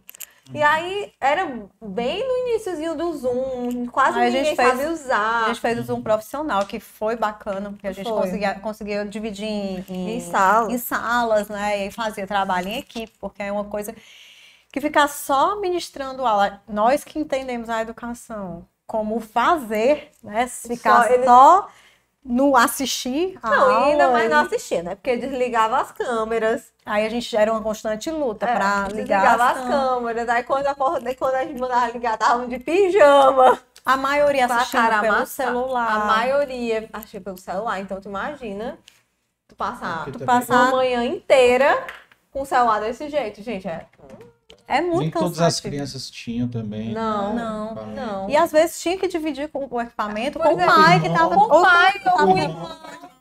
Não. Ah, é, então assim, muito complicado. Imagina que ficou todo mundo precisando. É, eu, é difícil uma casa com quatro pessoas, com quatro computadores, gente. É, É, difícil, total, principalmente quando, total. quando são crianças. É difícil. Geralmente você tem um para o uso da criança, É. para fazer pesquisa, e nem quando é tão quando é criancinha, né? É Quando é, É. já é, ele tá naquela faixa dos 10 que, que precisa para fazer coisa para a escola. Então, muito- era muito complicado. E aí, assim, você via a mãe fazendo o almoço, né? E, e, e o E a pai- mãe também tinha que. a- Os pais, as famílias tiveram que se disponibilizar a acompanhar também, ao mesmo tempo tendo que trabalhar. Então, Cara, assim. um- É, foi, foi assim, loucura. Eu acho que os quatro primeiros meses foram muito difíceis. Realmente não tinha hora, não tinha dia, não tinha lugar. Era... Gente tinha todos os problemas, né? De inadimplência. Tudo. A inadimplência, Foi pra quanto aí na a Teve 40%, um, teve 50%. um mês, teve um mês que bateu 40, 45%. Então foi muito difícil. E aí, fora isso, é, a gente tem educação infantil e educação infantil 50% de cancelamento. 50% de cancelamento. 40%. Aí imagina aí como foi legal. Não 50% demitimos de ninguém. inadimplência e 45%, eh, 50% de cancelamento, 45% de inadimplência. Olha 50% de cancelamento. E ao- Na educação na infantil. educação infantil. É porque Fazia Não fazia sentido para alguns, alguns pais, você tá entendendo? Para alguns pais que não conseguiam acompanhar. Os que não conseguiam acompanhar era complicado. E a gente sabe que com exceção da filha da diretora, Mas você acredita que a, a turma da minha filha só saiu um aluno? foi. Foi. Eles, eles assistiam todos os dias e, e participavam. E os eles seguem eram- juntos. E aí a gente segue junto, é muito legal. E assim, mas foi eu como, como eu fiquei sem. até Eu- os pais perderam emprego. então Muito. A gente passou Ah, dois é, anos, depois. agora as coisas estão se estabilizando, mas a gente passou os dois primeiros anos com muitas situações difíceis, assim, de alunos que sempre pagaram rigorosamente em dia, né, de famílias que tinham um padrão de vida muito bacana. E assim, é muito difícil fazer esses atendimentos, né? E que porque- perderam gente também. é, perderam muita, a gente teve pessoas. muitas famílias que perderam pessoas. Então, assim, foram. é, eu digo, acho que esse ano foi o ano que a gente conseguiu voltar mais ao normal, sabe? Mas os dois primeiros anos foram muito complicados, porque eram muitos fatores. E, assim, é, eu, eu venho conversando muito isso ultimamente com as nossas coordenações. A gente agora está colhendo o prejuízo da pandemia. Que são a- é a- a- é as crianças que foram alfabetizadas online, né? São, foram dois anos que não se podia reprovar ninguém, que não se podia. é, as, as provas tiveram que ser online, então, assim, principalmente no fundamental, a gente teve uma grande questão que os pais têm essa dificuldade de entender que é para o aluno, mesmo que seja para errar, para tirar nota baixa, eles que têm que executar. Não adianta o pai fazer a prova pelo aluno, porque ele vai colher isso quando ele chegar no Fundamental 2, né? Então a gente agora está colhendo esses frutos aí da pandemia. No ano passado a gente teve que entrar, a gente fez uma sondagem antes de iniciar o ano e não tem parâmetro para a gente comparar, porque a gente nunca tinha passado por uma pandemia, né? Sim. Mas a gente teve que fazer várias. É, é, é, é, a gente lançou durante os, até o mês de outubro é, aulões de nivelamento, eram todos os dias. De, a gente chamou de monitoria, né? As monitorias elas aconteceram no português, matemática e os ciências da natureza. Então, a gente fez isso no contraturno para os meninos, a gente ofertava para que a gente conseguisse, é, pelo menos, resgatar um pouco do que tinha ficado nos anos anteriores em virtude da pandemia. Então, assim, foi bem desafiador. E eu acho que, assim, o, que continua, continua sendo... sendo por um aspecto muito que vem causando muita preocupação e acho que é por isso a vontade da Marcela agora seguir para essa parte da, do socioemocional, né? Porque a gente teve muitas, não só crianças e adolescentes que adoeceram Mas mentalmente. Da equipe, da equipe, docentes. os docentes. Os docentes, você imagina que Vocês tem. perderam alguém, não? Perdemos é, marido, esposo de colaboradores, mas colaborador mas, mesmo eu, não. Falo adoecimento mental mesmo dos docentes, assim. O, é, o burnout que está tão total, é, Em, em, alta. Eu, pelo menos, quando eu, a gente ficou todo esse tempo, eu não conseguia separar o que era a minha casa e eu dava 8, 9, 10 horas da noite, era como eu me sentia culpada de parar. Minha mãe dizia assim, minha filha, é, é o tempo todo, de 7 da manhã, desde 7 da manhã que você está sentada. Né? Eu só eu saía, eu saía andando, caminhando pela casa. Cada horário eu ia para um canto da casa para ver ela, minha filha, tá na hora de desligar, mas não, não parava. Que era reunião de tudo que você imaginasse na vida. Era toda hora, era os, meu Deus, eram os problemas. É, não, tudo. E a gente resolveu, nesse momento, é, tomar uma decisão meio drástica. Foi quando a gente passou pela, pela consultoria, que começou na parte comercial e foi até o financeiro. E um ano e meio, assim, ao invés de parar, a gente foi. Rep... E, não, vamos repensar agora, vamos ter que mudar. Mudar os processos, mudar a estratégia. A gente precisa pensar diferente e rápido. Então a gente foi passar por isso. Passamos por uma consultoria pedagógica, a gente reescreveu o nosso PPP, nosso projeto político pedagógico, tudo na pandemia. Isso facilitou muito, porque a gente conseguiu contratar é, um grande nome de metodologias ativas no país para dar consultoria para a gente, né, que foi a Lilian Bassic, que ela é especialista em metodologias ativas, e aprendemos muito. Acho que é, eu, eu nunca parei de estudar, né, mas foi um período que a gente estudou muito, muito, é. muito. Os professores tinham formação semanal, né? Porque a gente precisava, estava tudo caminhando muito rápido e a gente precisava estar ali acompanhando. Nossa. E assim, é, aqui você recebeu alguns educadores e vai receber mais né, com, com a Multiverso proporcionando esses encontros, mas eu digo que foi um dos nossos pilares, foi um dos nossos, sabe, é, a gente tinha reuniões, a gente tem grupos menores, né, de educadores que nós somos muito amigos e a gente troca muito. E Vanessa também participou, faz parte de, de um, desse nosso grupo. E a gente chorava junto, a gente compartilhava, a gente falava os desafios e o que estava dando certo e o que estava um dando errado. Um segurou a mão do outro. É, a gente foi para a rua muitas vezes. Muitas, muitas vezes. vezes. Não foram poucas vezes, não. A gente tentou fazer barulho para voltar. Porque o pra... governador não ouviu. É, porque para a gente não fazia sentido. Né? Não tá aberto porque o cuidado que a gente teve, e até hoje. E né? a gente se organizou isso... várias vezes para voltar e não voltamos, né? Isso tudo era umas três ou quatro vezes. Isso eu não parei também de trabalhar, porque eu trabalhava em empresa de ônibus, né? Uhum. Então, a empresa de transporte não parou. Não, Então, assim, eu, eu não fiquei trancado em casa. Na verdade, eu fiquei trancado na empresa, porque eu fiquei morando durante, durante a semana na empresa, que é em Maranguá. Uhum. Então, eu passava a semana lá. Mas foi desafiador demais. Essa fase aí foi. É, a inadimplência de quanto? 40%? 45. 45%. O, a redução do faturamento da empresa no primeiro mês foi de 95%. Nossa. É enlouquecedor. Porque ele fechou as empresas metropolitanas. E era 80% do faturamento das empresas metropolitanas. Entendeu? E aí, você, você, você vê, né? Tinha 117 funcionários. Eu tive que demitir 49. E a conta chega, né? Final do mês do mesmo jeito. Né? É complicado. 49 famílias. Uhum. Sim. Que eu sempre faço a conta família. Sim, que multiplica, né? E É. que, e que, e que essas mínimo, 40. vezes dois, é. três, até quatro, né? A gente segurou. A gente segurou, a gente não demitiu ninguém. Eu Mas acho a- que as MPs foram muito As- amigas, é, né? Exato. Exato, Nesse daí momento. segurou, não. Na verdade, na verdade, aquelas medidas provisórias, na verdade, evitou foi quebradeira geral, Geral. entendeu?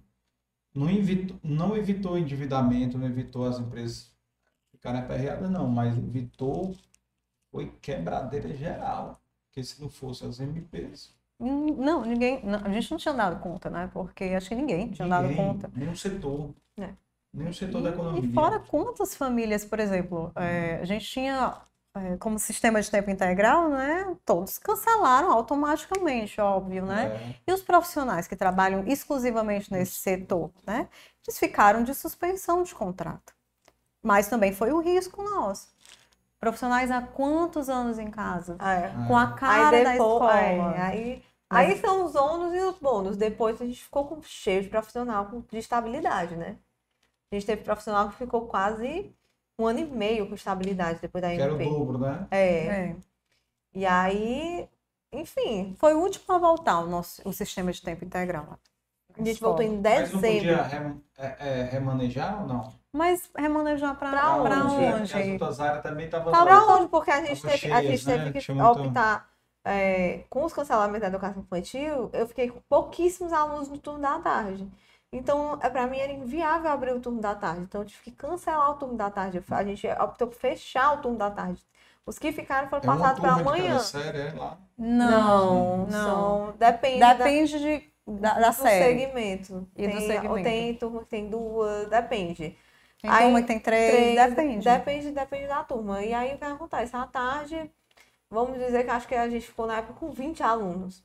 Inviável abrir uma sede inteira para 20 alunos com o profissional da limpeza, portaria. Então passa todo mundo para de manhã. E aí pronto, então assim, até hoje eu digo pra Mona, na época foi uma decisão muito pensada, porque até hoje eu estou colhendo o fruto de ter fechado o período da tarde, porque todo mundo que foi para amanhã se acostumou com amanhã.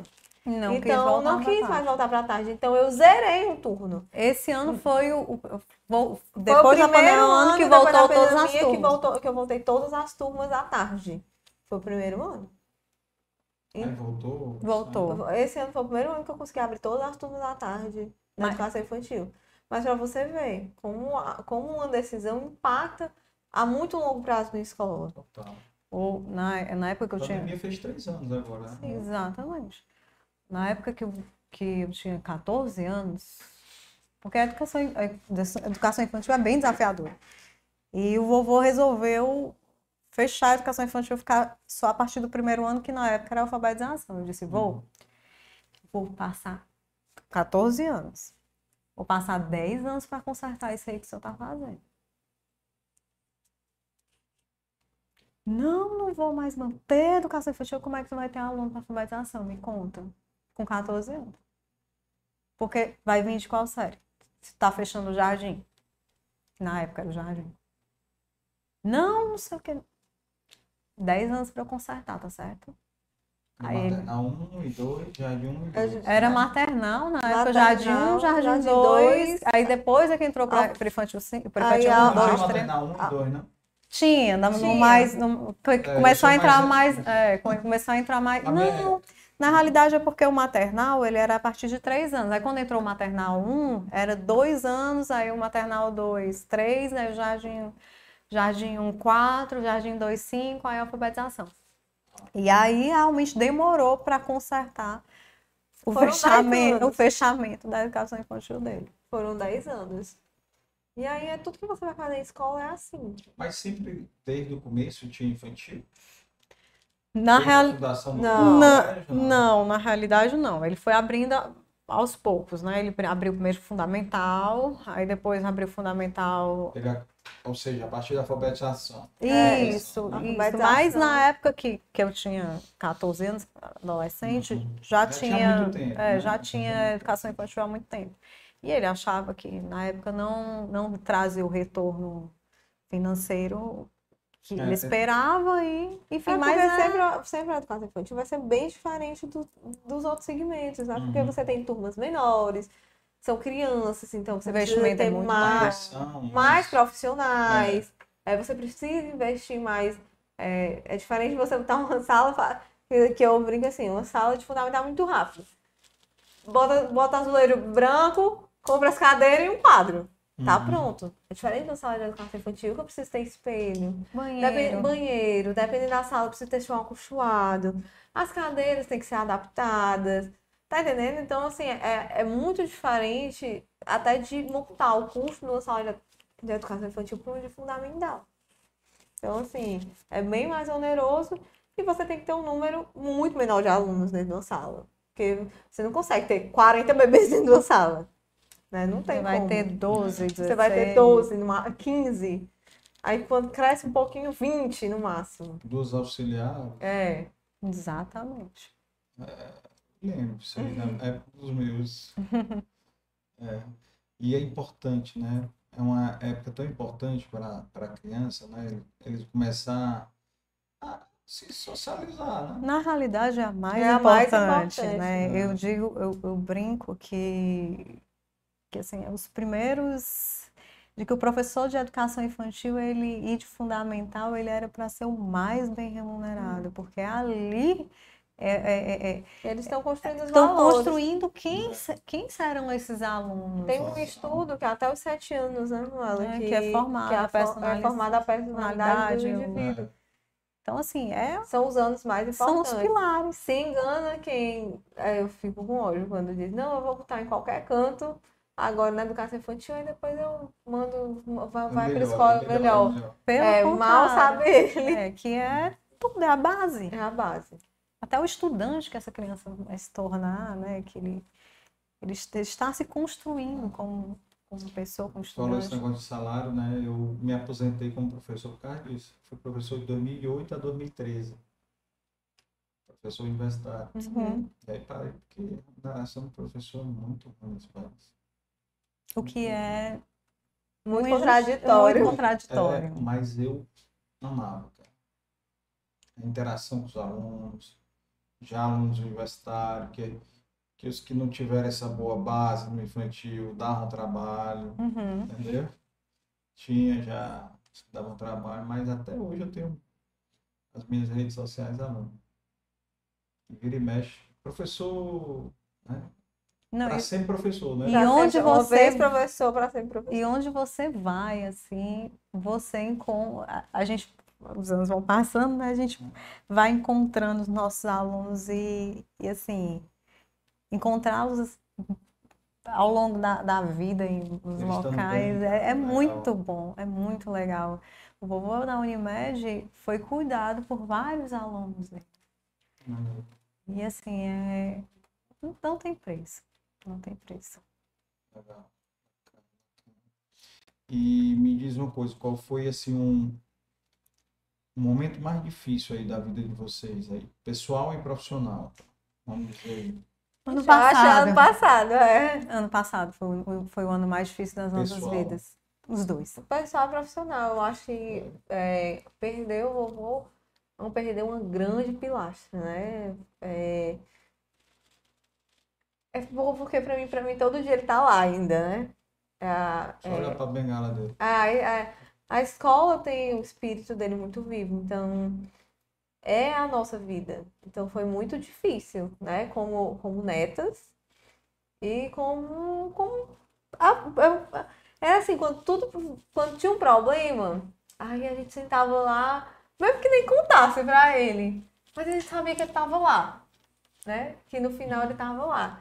E assim, ele, ele realmente trabalhou até os últimos dias, até, até por bem pouco tempo, ele que atendia o Conselho da Educação, fiscalização. Então, assim, foi, foi se tivesse um pouco sem o norte, né? Eu acho que ano passado, em janeiro, eu sofri um sequestro, numa quarta-feira, dia 19 de janeiro. E o meu avô, nosso avô se foi dia 24 de janeiro. Então, isso foi em menos de uma semana. É... Relâmpago? Sim. Então, eu acho que eu só estou aqui hoje. Quando você passa assim por um, por um, um momento muito. Você sua, vê sua vida passando, né? Assim, em segundos. Eu só lembrava de duas pessoas. Assim, eu sou muito, muito, muito próxima do, do meu pai. A gente tem assim. Como família, nós, a gente brinca que nós somos simbióticos, nós somos muito unidos, mas é, eu só lembrava da minha filha e o meu avô, parece que ele ingressou na minha mente. E tudo que eu falei para os cinco sequestradores que estavam dentro do carro foi guiado pelas palavras dele. Eu consegui ouvir a voz dele dentro da minha mente.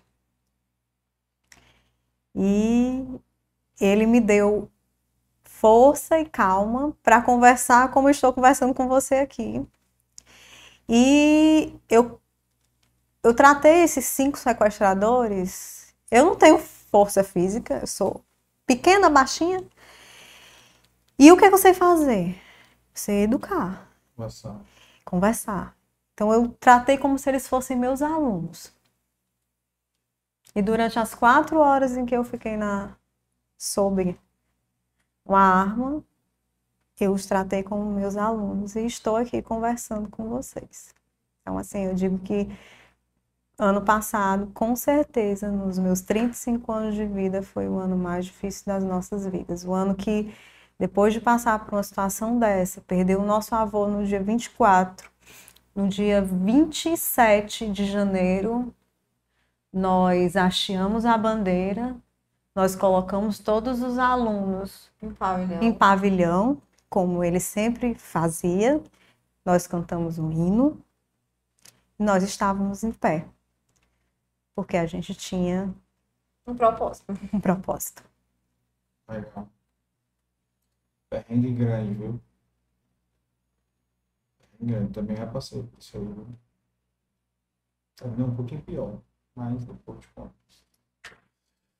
E só, só como é o nome do teu esposo? Nestor. Nestor. Nestor, Nestor advogado. Nestor não pensou em ti, viu, Nestor? Não Mas pensou em ti. pensei na Luísa, que eu sabia que ia estar muito bem cuidada, mas não queria é. deixar sozinha, não. Tava pensando na, na possível madrasta. Não, eu vinha, eu vinha assombrar, com certeza. E o teu? É Davi. Davi. Ah, legal. E perrengue teu, tem algum outro também? Vixe. Não, perrengue não. Tô, tô bem de perrengue, não. Tá Eu acho que esses, esses foram suficientes. É, esses precisaria foram... aumentar muito a régua. É, né? é, esse aí foi muito no, no, no auge, né? Aí assim, mas foi um ano, os seis primeiros meses foram bem caóticos, hum. né? O segundo semestre a gente teve uma reformulação no quadro e de funcionários de gestão, uhum. né? A, concurso da prefeitura levou aí muita gente. Uhum. É. E aí. É isso, a gente. É, o segundo, o segundo semestre foi muito desafiador por conta dessas mudanças, mas eu, eu, eu sou fã das mudanças. Eu acho que nada acontece por acaso, né? Então, hoje a gente tem outra, outra estrutura de escola, né? Em seis meses a gente mudou bastante. E aí, só esses perrenguezinhos, eu tava me preparando para casar. deu tudo certo. No final deu tudo certo. Você não falou da sua experiência na AGE. Ah, você experiência... acabou de falar, esquecer o currículo e você não terminou o seu currículo também. É, a experiência na AGE foi ótima. Eu também arranjei meu marido lá. foi, Mentira, foi, foi, foi na AGE, foi no encontro da AGE. Eu olhei pra ele e aí a Manuela viu uma foto e disse assim, rapaz, que rapaz bonito. Eu vi, é, eu vi e tu devia namorar com ele. É, tu devia namorar é. com ele. Eu vi ele é comprometido. Ela, eu besteira, não acaba não. E aí ela jogou pro universo. Jogou uma olhada. Jogou pro universo. É e o universo é escutou. bom que a ex-namorada tá assistindo agora. Tá assistindo alguém vai encaminhar para ela. É, mas eu sou meio ela... bruxa. É. o universo Eita. escutou, graças a Deus, e aí me mandou esse presente para minha Foi. vida. Foi, me mandou esse presente para minha vida. Então a, a Age sempre vai ter um, um, um, grande espaço no meu coração, né? Porque ela foi a cupida aí desse. Passou na vida de muita gente. Total, aqui, né? e assim, e mudou muito a minha visão de mundo, né? De, de, de, de mundo, de negócio. Eu fiz grandes amizades. É, eu acho que amadureci demais. Porque a gente, apesar de ter começado a trabalhar sempre muito cedo, eu brinco que a gente viveu muito fantástico no mundo de Bob. Né? Muito, sempre muito protegidos. A gente teve pais muito protetores, nosso avô era muito, nossos avós eram muito protetores. Então, assim, a gente viveu muito na bolha. Então, quando eu, eu saio e, e, vou, vou para associativismo e vou ver outras coisas e vou conviver com pessoas extremamente diferentes, com valores diferentes, então isso muda muito, né? Quando eu vou para outro estado, Total. É, a gente vê muita, a gente vê muita coisa lá dentro. Você convive muito experiência de outros estados, Sim. né? De, é... Própria imersão, né, Marcela? É. Imersão, a Marcela fez uma imersão na China, a gente é. foi, foi. A UFC tava com uma parceria. é. A UFC tava com uma parceria com a Universidade de Nankai. E aí foi na gestão do Rafael, do Rafael Fujita. E aí a gente foi. É o maior fã do Dei Valor, sabia? É. Assiste todos os episódios. Todos. A Rafael é uma pessoa maravilhosa. Passa um relatório depois. e aí, inteli... ah, Maria, então inteligente... ele tá escutando é, hoje. inteligente. Ele, ele, tem um delay. É, é. Daqui a duas semanas ele vai escutar o episódio de hoje. Mas um, inteligentíssimo. E aí a gente foi, ele conseguiu essa parceria junto com a coordenação de intercâmbio na época. E foi super legal, né? A gente foi num grupo bem pequeno, mas muito, muito alinhado então foi muito legal. A gente passou 20 dias dentro da Universidade de Nancai, passamos muito perrengue. Rafael tá aí pra contar tanto de perrengue de comida que a gente passou. Comeram baratinhas? Não comemos, mas fomos no supermercado, vimos. Na verdade, a gente passou muita fome porque a gente mas passava o dia na universidade. E aí a gente comer na universidade. E a universidade lá era como se fosse no PC aqui. Era uhum. muito longe de tudo. E aí não, não tinha esse negócio de Uber, Lyft, Uhum. E eles não entendem é, a nossa escrita, eles só entendem os pins, né? Que são os ideogramas. Uhum. E a gente não conseguia pagar o táxi, porque o, táxi não conseguia entender para onde a gente queria ir. Então, assim, a gente passou muito perrengue lá, mas... Google Translate, então, não? Não, não eles não entendiam. Ah. É, é, foi, foi bem difícil. E aí a gente passou uma semana de aula, tendo aula, a gente passou aqui em Fortaleza, a gente fez dois meses de mandarim pra ir. Dois meses de mandarim. Não, não, dois, só dá pra dois falar. Dois meses de mandarim, só dá pra, só dá pra falar, aprender o Oxi, Machi Marcela, que é, o meu nome é Marcela. E aí, é, a gente fez dois meses aqui, e aí fomos, mas as aulas lá eram em inglês, né? A gente passou uma semana tendo aula, aí era aula sobre é, economia, né? várias coisas, como se portar, tinha, eram vários assuntos. Como e aí, um país democrático. É, aí com, é.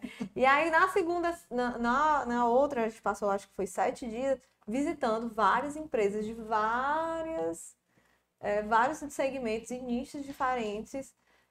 E, e vendo os processos e conhecendo os gestores. Então foi muito legal. Bem legal. Acho que foi por causa dessa, dessa imersão aí, dessa missão aí, que o Rafael resolveu trabalhar com comida, né? Eu acho que foi logo depois. Logo, foi logo depois. a gente foi em junho. que agora eu vou passar bem agora. É, a gente... Vou trabalhar com Coco Bambu. A gente pra quem não conhece, o Rafael é sócio do Coco Bambu em Guatemi. Vão lá, vão gastar dinheiro lá. Levem as crianças que tem o melhor plus lá. É. e aí pronto. E aí foi isso. E aí fiquei na de trabalho. Aí fomos para Fagesse, fizemos várias coisas legais, depois para Cunage. E aí eu dei um breakzinho, porque o colégio tá consumindo, tá, demais. tá consumindo demais. Esse resguardo tá consumindo tá, demais. Tá, total. Resguardo consumindo. Não é? Não é, mano? É. E, sim, tu tinha falado do direito, aí a tua pós foi...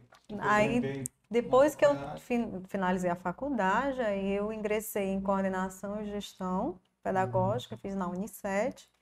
Uhum. E aí eu segui para um MBA que foi assim literalmente uma escola onde, onde eu ganhei não, não só amigos, né, que foi o MBA do COPEAD, me executivo, também a Unicef traz aqui para Fortaleza, né, são professores do Rio, eles vêm, então é muito bacana, uhum. uma vez por mês eles trazem os professores que são fantásticos.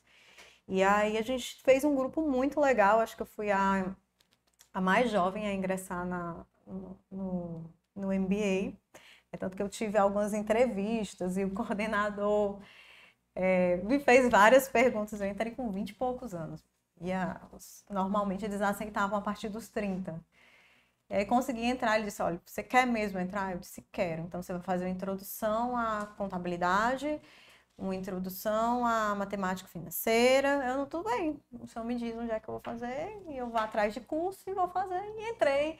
Não sabia, nunca tinha visto sabia mexer em, em, em um HP, HP, né? E aí comecei a primeira disciplina tinha que dominar aquela HP. E uhum. aí os amigos ajudando, sei que eu aprendi. E, e era assim, eu vivenciei a metodologia ativa, porque o COPEAD ele trabalha com estudo de caso, então você pega é, cases reais, né? E trabalha aquilo ali, o que você faria. Então, você discute em grupo, depois apresenta, o professor vai dizer o que aconteceu na vida real e discutir aquelas soluções com você, que você trouxe. Então, é muito legal. É, o TCC que eu apresentei foi no colégio, né? Baseado em na época, uma das brigas homéricas que eu tive com meu avô foi quando eu implementei a o sistema de ensino. Na época a gente teve quase 30% de crescimento. Foi na época que entrou o lousa digital e a gente fez uma grande reforma na escola, tanto na parte pedagógica como de inserção de tecnologia mesmo. E ele, eu assinei o contrato e ele disse, quando eu voltei de São Paulo com o contrato assinado, ele disse assim, você não vai implantar isso. Eu disse, vou. Aí ele disse, você não vai. Eu disse, pois eu estou indo embora agora. Porque primeiro eu assinei o contrato. Se ele não paga a multa, eu disse, não é, o problema não é esse. O problema é que eu não vou estar aqui para não conseguir trabalhar. Eita. E aí eu estou indo embora. Ele disse, tenha calma. Eu disse, tenho não. Mas não nessa voz, tranquila e calma e serena. E aí foi a última briga que a gente teve, assim, vários, até troféu voou de raiva. Sério? Foi, porque. Foi troféu e bengalas. troféu e bengalas. Mas a partir daí, quando, quando a matrícula né, finalizou, que eu disse, ó, 30%. Aí ele disse. Ele reconheceu? Reconheceu. Aí eu acho que a partir daí ele disse, é, essa criatura sabe o que está fazendo, eu acho. Né? Vai que é turno. Né? E aí ele Aí foi quando ele. Ele foi. Isso foi que ano? 2012. 2012. Aí daí, então, ele já daí ele ficou, ficou... passou o bastão, ficou tranquilo. Passou o bastão e ficou bem tranquilo, assim, bem mais tranquilo. Como é que foi essa passagem de bastão aí? Assim, tua mãe trabalhou lá muitos anos, não? Muitos anos. E aí, quando, como eu te contei... Aí a tua mãe não tinha, talvez, esse embate que tu tinha com teu avô, é mais difícil ela... quando é pai é, e filho, é né? pai e filho. É, é, é, a minha mãe brinca que ela diz que. que... Não, é, é mais difícil porque é o seguinte: o, tanta questão de proximidade, né, tal, mas porque o avô, ele tende a fazer mais as vontades do Com neto. certeza. Sim, com certeza já estava mais velho, então é, ele, ela, ela saiu, né? Foi naquela época que ela Aham. disse, é, Manuela, pois não vou ficar três 2009 gerações. isso, né? Isso, 2009 eu vou sair, você entra e vai tocando aí com ele. E aí pronto, aí foi em 2012, aí era nessa época que eu estava fazendo o, o Copeage, entrei, na verdade Ela não entrei se em aguentou, não, viu? Ela voltou depois. é, ela Hum. voltou É. e ficou só no financeiro. Aí com a Marcela. Aí em 2013 eu Ainda tá também? Tá, ela vai. ela- eu brinco com ela que ela vai assim. Um dia sim, quatro não, entendeu? Né? Vamos ver, vamos ver É, se- uma vez por semana Ela ela, disse- vai lá. Ela disse assim: Eu criei vocês, agora vocês trabalham. Ela vai lá. Quando eu, quando, quando eu ligo pra ela e digo assim, Oi, mãe, tu veio hoje? Ela, o que foi? Né? Quando, Quando, alguma quando coisa é uma mais- coisa, quando vem um perrengue grande. Aí a gente pergunta, é, é, a experiência é- não, não tem preço, né? Ela realmente, assim, às vezes o que a gente não enxerga, não enxerga. Ela sempre trabalhou lá. Sempre. Vocês nunca tiveram outro trabalho, né? Assim, A Marcela, Eu já. eu trabalhei no escritório, né? Eu trabalhei no Siqueira Castro, advogados. Ah, sim, trabalhou no está- no estágio, né? estágio. E trabalhei com meu pai na época É. também. E aí pronto, o Copeage foi. É, a Marcela, Teve um, a Marcela teve um desse trabalho. Terminei o Copeage, fiz duas imersões, fiz uma na Itália, uma na China, foi super bacana. Ah, ainda teve uma invenção que eu não como eu não consigo ficar sem fazer nada. Aí eu convenci, né? Depois que eu fiquei desempregada, os três empregos, eu convenci o marido da Manuela a me emprestar um dinheiro para comprar uma, para ir para São Paulo comprar umas roupas, porque aí eu disse, agora eu vou viver meu sonho de, de trabalhar, é. Mas aí não deu certo, eu odiei. Foi? Foi, eu odiei. Foi o quê? Vender? Vender, é, eu, eu- pronto, eu não gosto de vender. Eu adoro fazer atendimento, mas fazer um vender. curso de vendas Não, mas ela já- vender, ela já- vender Adoro vender. vender. Não, ela já Sou vende, ela já me vendedora. vende, então não preciso. É. Entendeu? Porque ela já me vende. E aí, é, eu, eu não gosto, realmente é da minha personalidade. Eu sou, eu sou assim, eu sou mais, mais reservada. E a Manuela não, ela já. Tanto que o podcast eu caí de paraquedas, né? Eu tava dentro Mas do ela carro. falou, foi muito, foi. É, eu, ca- eu tava dentro falou mais que é. Eu tava dentro do carro e ela disse, não, você vai comigo. Eu disse, ah, meu Deus do céu. É. Eu disse, o Fernando só te convidou, não convidou a mim, Não, não. o Fernando me passou o contato dela. Eu que falo muito, eu não É. falava. É. Mas aí hoje eu deixei, tá vendo? É, aí pronto, aí eu também tive esse negócio de inventar de vender roupa. Tá, tá que nem a Botei toda- o seu Nilton na semana passada, na construção. Eu fiz Copeage com ela. Tu fez? Foi? Fiz Copeage com ela. Mi- a minha turma era fantástica, fantástica. A Riane, do, do, que trabalhou no.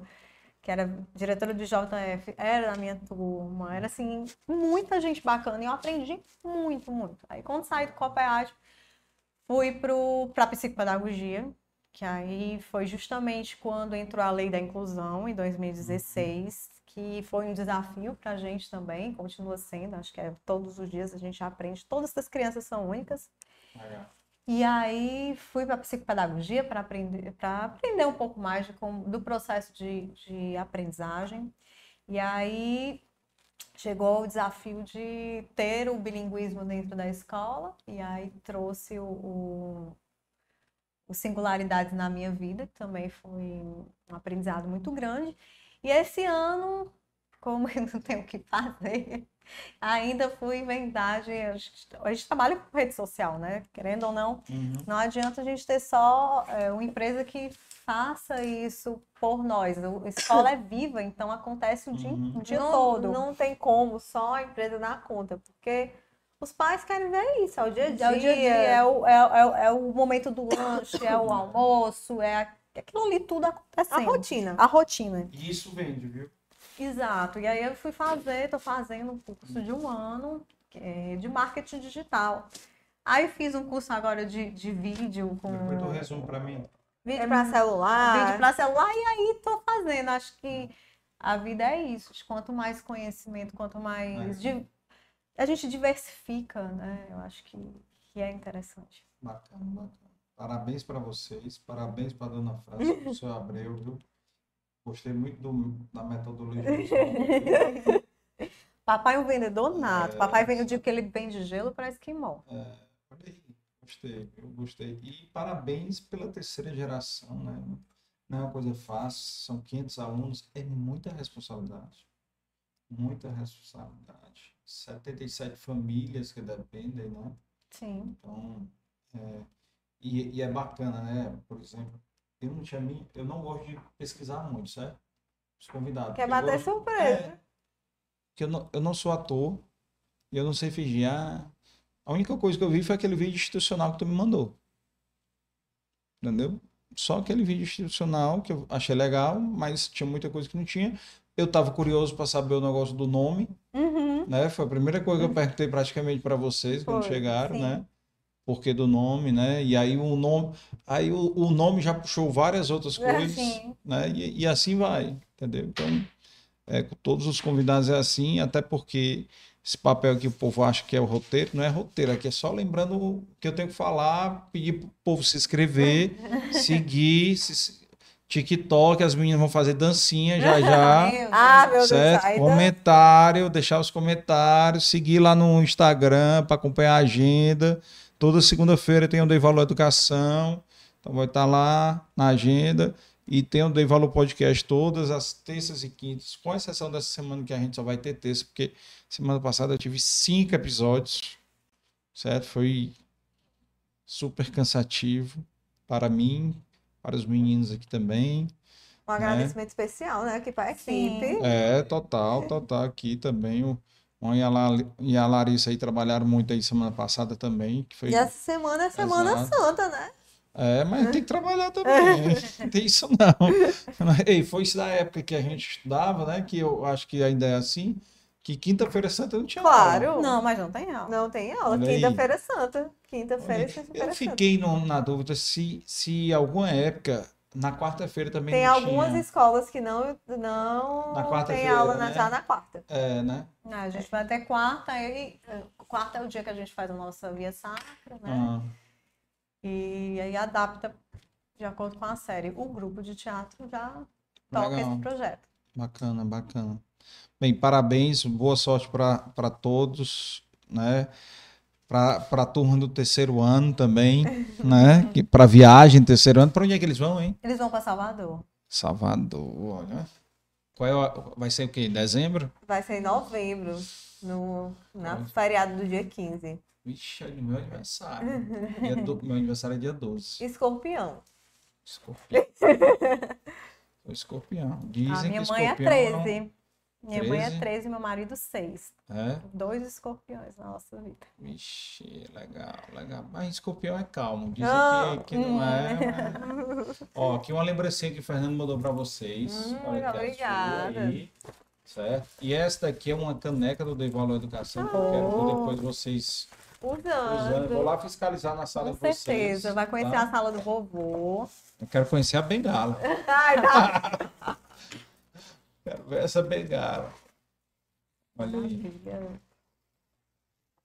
Aí, ó. Squeezezinho pra vocês irem pra academia.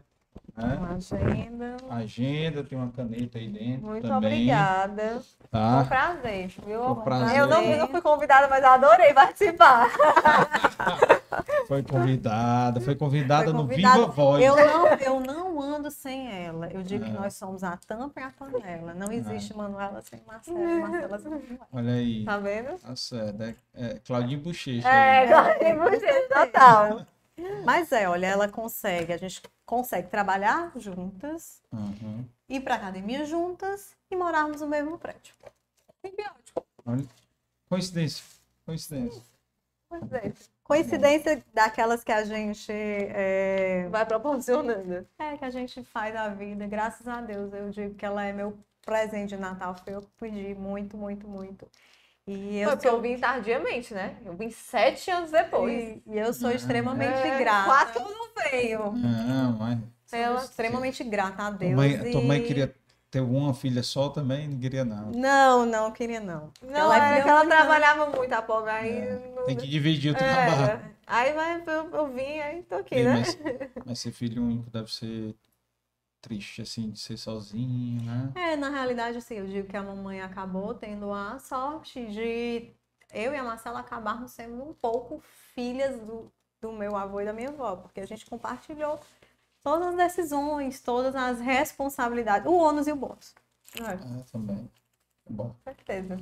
Que massa, que massa. Então, queria agradecer demais vocês. Obrigado demais A gente aqui por ter agradece. Foi ótimo. Foi né? ótimo. Espero que tenham se sentido tranquilo. Extremamente à vontade. Pronto, só faltou Eu a nem, rede. eu nem me lembrei que tava aqui. com- É, tava uma É. conversa, nem me lembrei que tava gravando. É, e só lembrando que não está gravando, é ao vivo. É tá? ao vivo. Ah. Depois já fica disponível. Então já encaminha aí para os amigos. E lembrando a todos, né, de se inscrever no canal, porque infelizmente 70% não é inscrito. Curtir. Curtir, encaminhar, comentar, seguir lá no Spotify. Tamo, estamos lá no Spotify. O episódio vai estar disponível amanhã no Spotify Ah, tá? E também seguir a gente no Instagram para acompanhar a agenda e os cortes que são postados lá também, tá? Então, agradecer aqui também a nossa equipe aqui, o Juan e a Larissa, que nos ajuda aqui no, no Dei Valor, e agradecer essa parceria com a Multiverso, certo? O Fernando e o Norte aí, que a gente acho que está dando muito certo essa, essa parceria, porque eu estou ficando muito feliz aqui com as histórias, viu? E vão ter outras histórias aí bacanas aí que se surpreendem, né? Assim, histórias às vezes de sucesso, insucesso, né? Tem algumas coisas aqui, por exemplo, a gente teve o primeiro episódio com o Chico Sampaio, né? sim. E, e eu estudei no GEL. Então, para mim foi importante também conhecer um pouco mais dessa história, né? Como e, e a história Foram como- 43 jogos, né? 42. 42. 42, né? 28 mil alunos. Uhum. Que negócio. Rapaz, A gente teve a um oportunidade de escutá-lo. escutá-lo no- na sexta-feira. Na sexta-feira, riquíssimo. muito rico, um momento muito rico. Primeira, primeira hora foi uma aula de geografia e história, né? Que foi muito rico, porque eu, por exemplo, não sabia ou nem lembrava de muita coisa que ele falou. E, e geografia sempre foi minha matéria predileta, viu? Sempre foi. Mas ele deu uma aula gigantesca e, e, pô, quantos livros? São 90 livros, sei lá, não me lembro mais. Acho que é 70. Não, 70 livros ele escreveu depois que ele saiu do GEL. De 2000 para cá, ele escreveu 70 livros. Entendeu? Uhum. Na carreira dele foram 90 e poucos títulos que ele escreveu. Então, história viva aí da educação no estado e o Ari me mandou mensagem rasgando elogio dele, entendeu? E eu falei, fiz o elogio para ele, né? Porque o Ari tinha ele como um grande guru, né, da Sim. educação, né, no estado. E, e o é, eu acho, sim. É vivo, né? Sim, Com é, certeza. com Com- certeza. Com certeza. E que bom, que bom. Então, pessoal, agradeço demais vocês, Manu, Marcela. Vamos marcar de tomar um café lá, bater. Bora. Com certeza, vai ser um prazer recebê-lo Tô na nossa casa. Tô doido para conhecer esses alunos do terceiro ano. Depois vamos marcar. Eles são incríveis, não é porque são nossos alunos, não, mas eles são realmente seres né? especiais. Quando terminar aqui, eu vou dizer a ideia que eu tive. Ai, eu tô Já curiosa. tô ansiosa. Foi a ideia que eu tive. E para vocês se inscrevam e até segunda-feira que vem com o Dei Valor Educação. E amanhã nós temos um episódio com a dona Joselma, que eu vou lembrar muito da minha infância. Pardal. Pardal. Ai, delicioso. Todo De mundo. tapioca, Quem então. quiser. isso- É, eu mandei até uma mensagem. Rapaz, Se quiser, se tapioca quiser trazer, mim.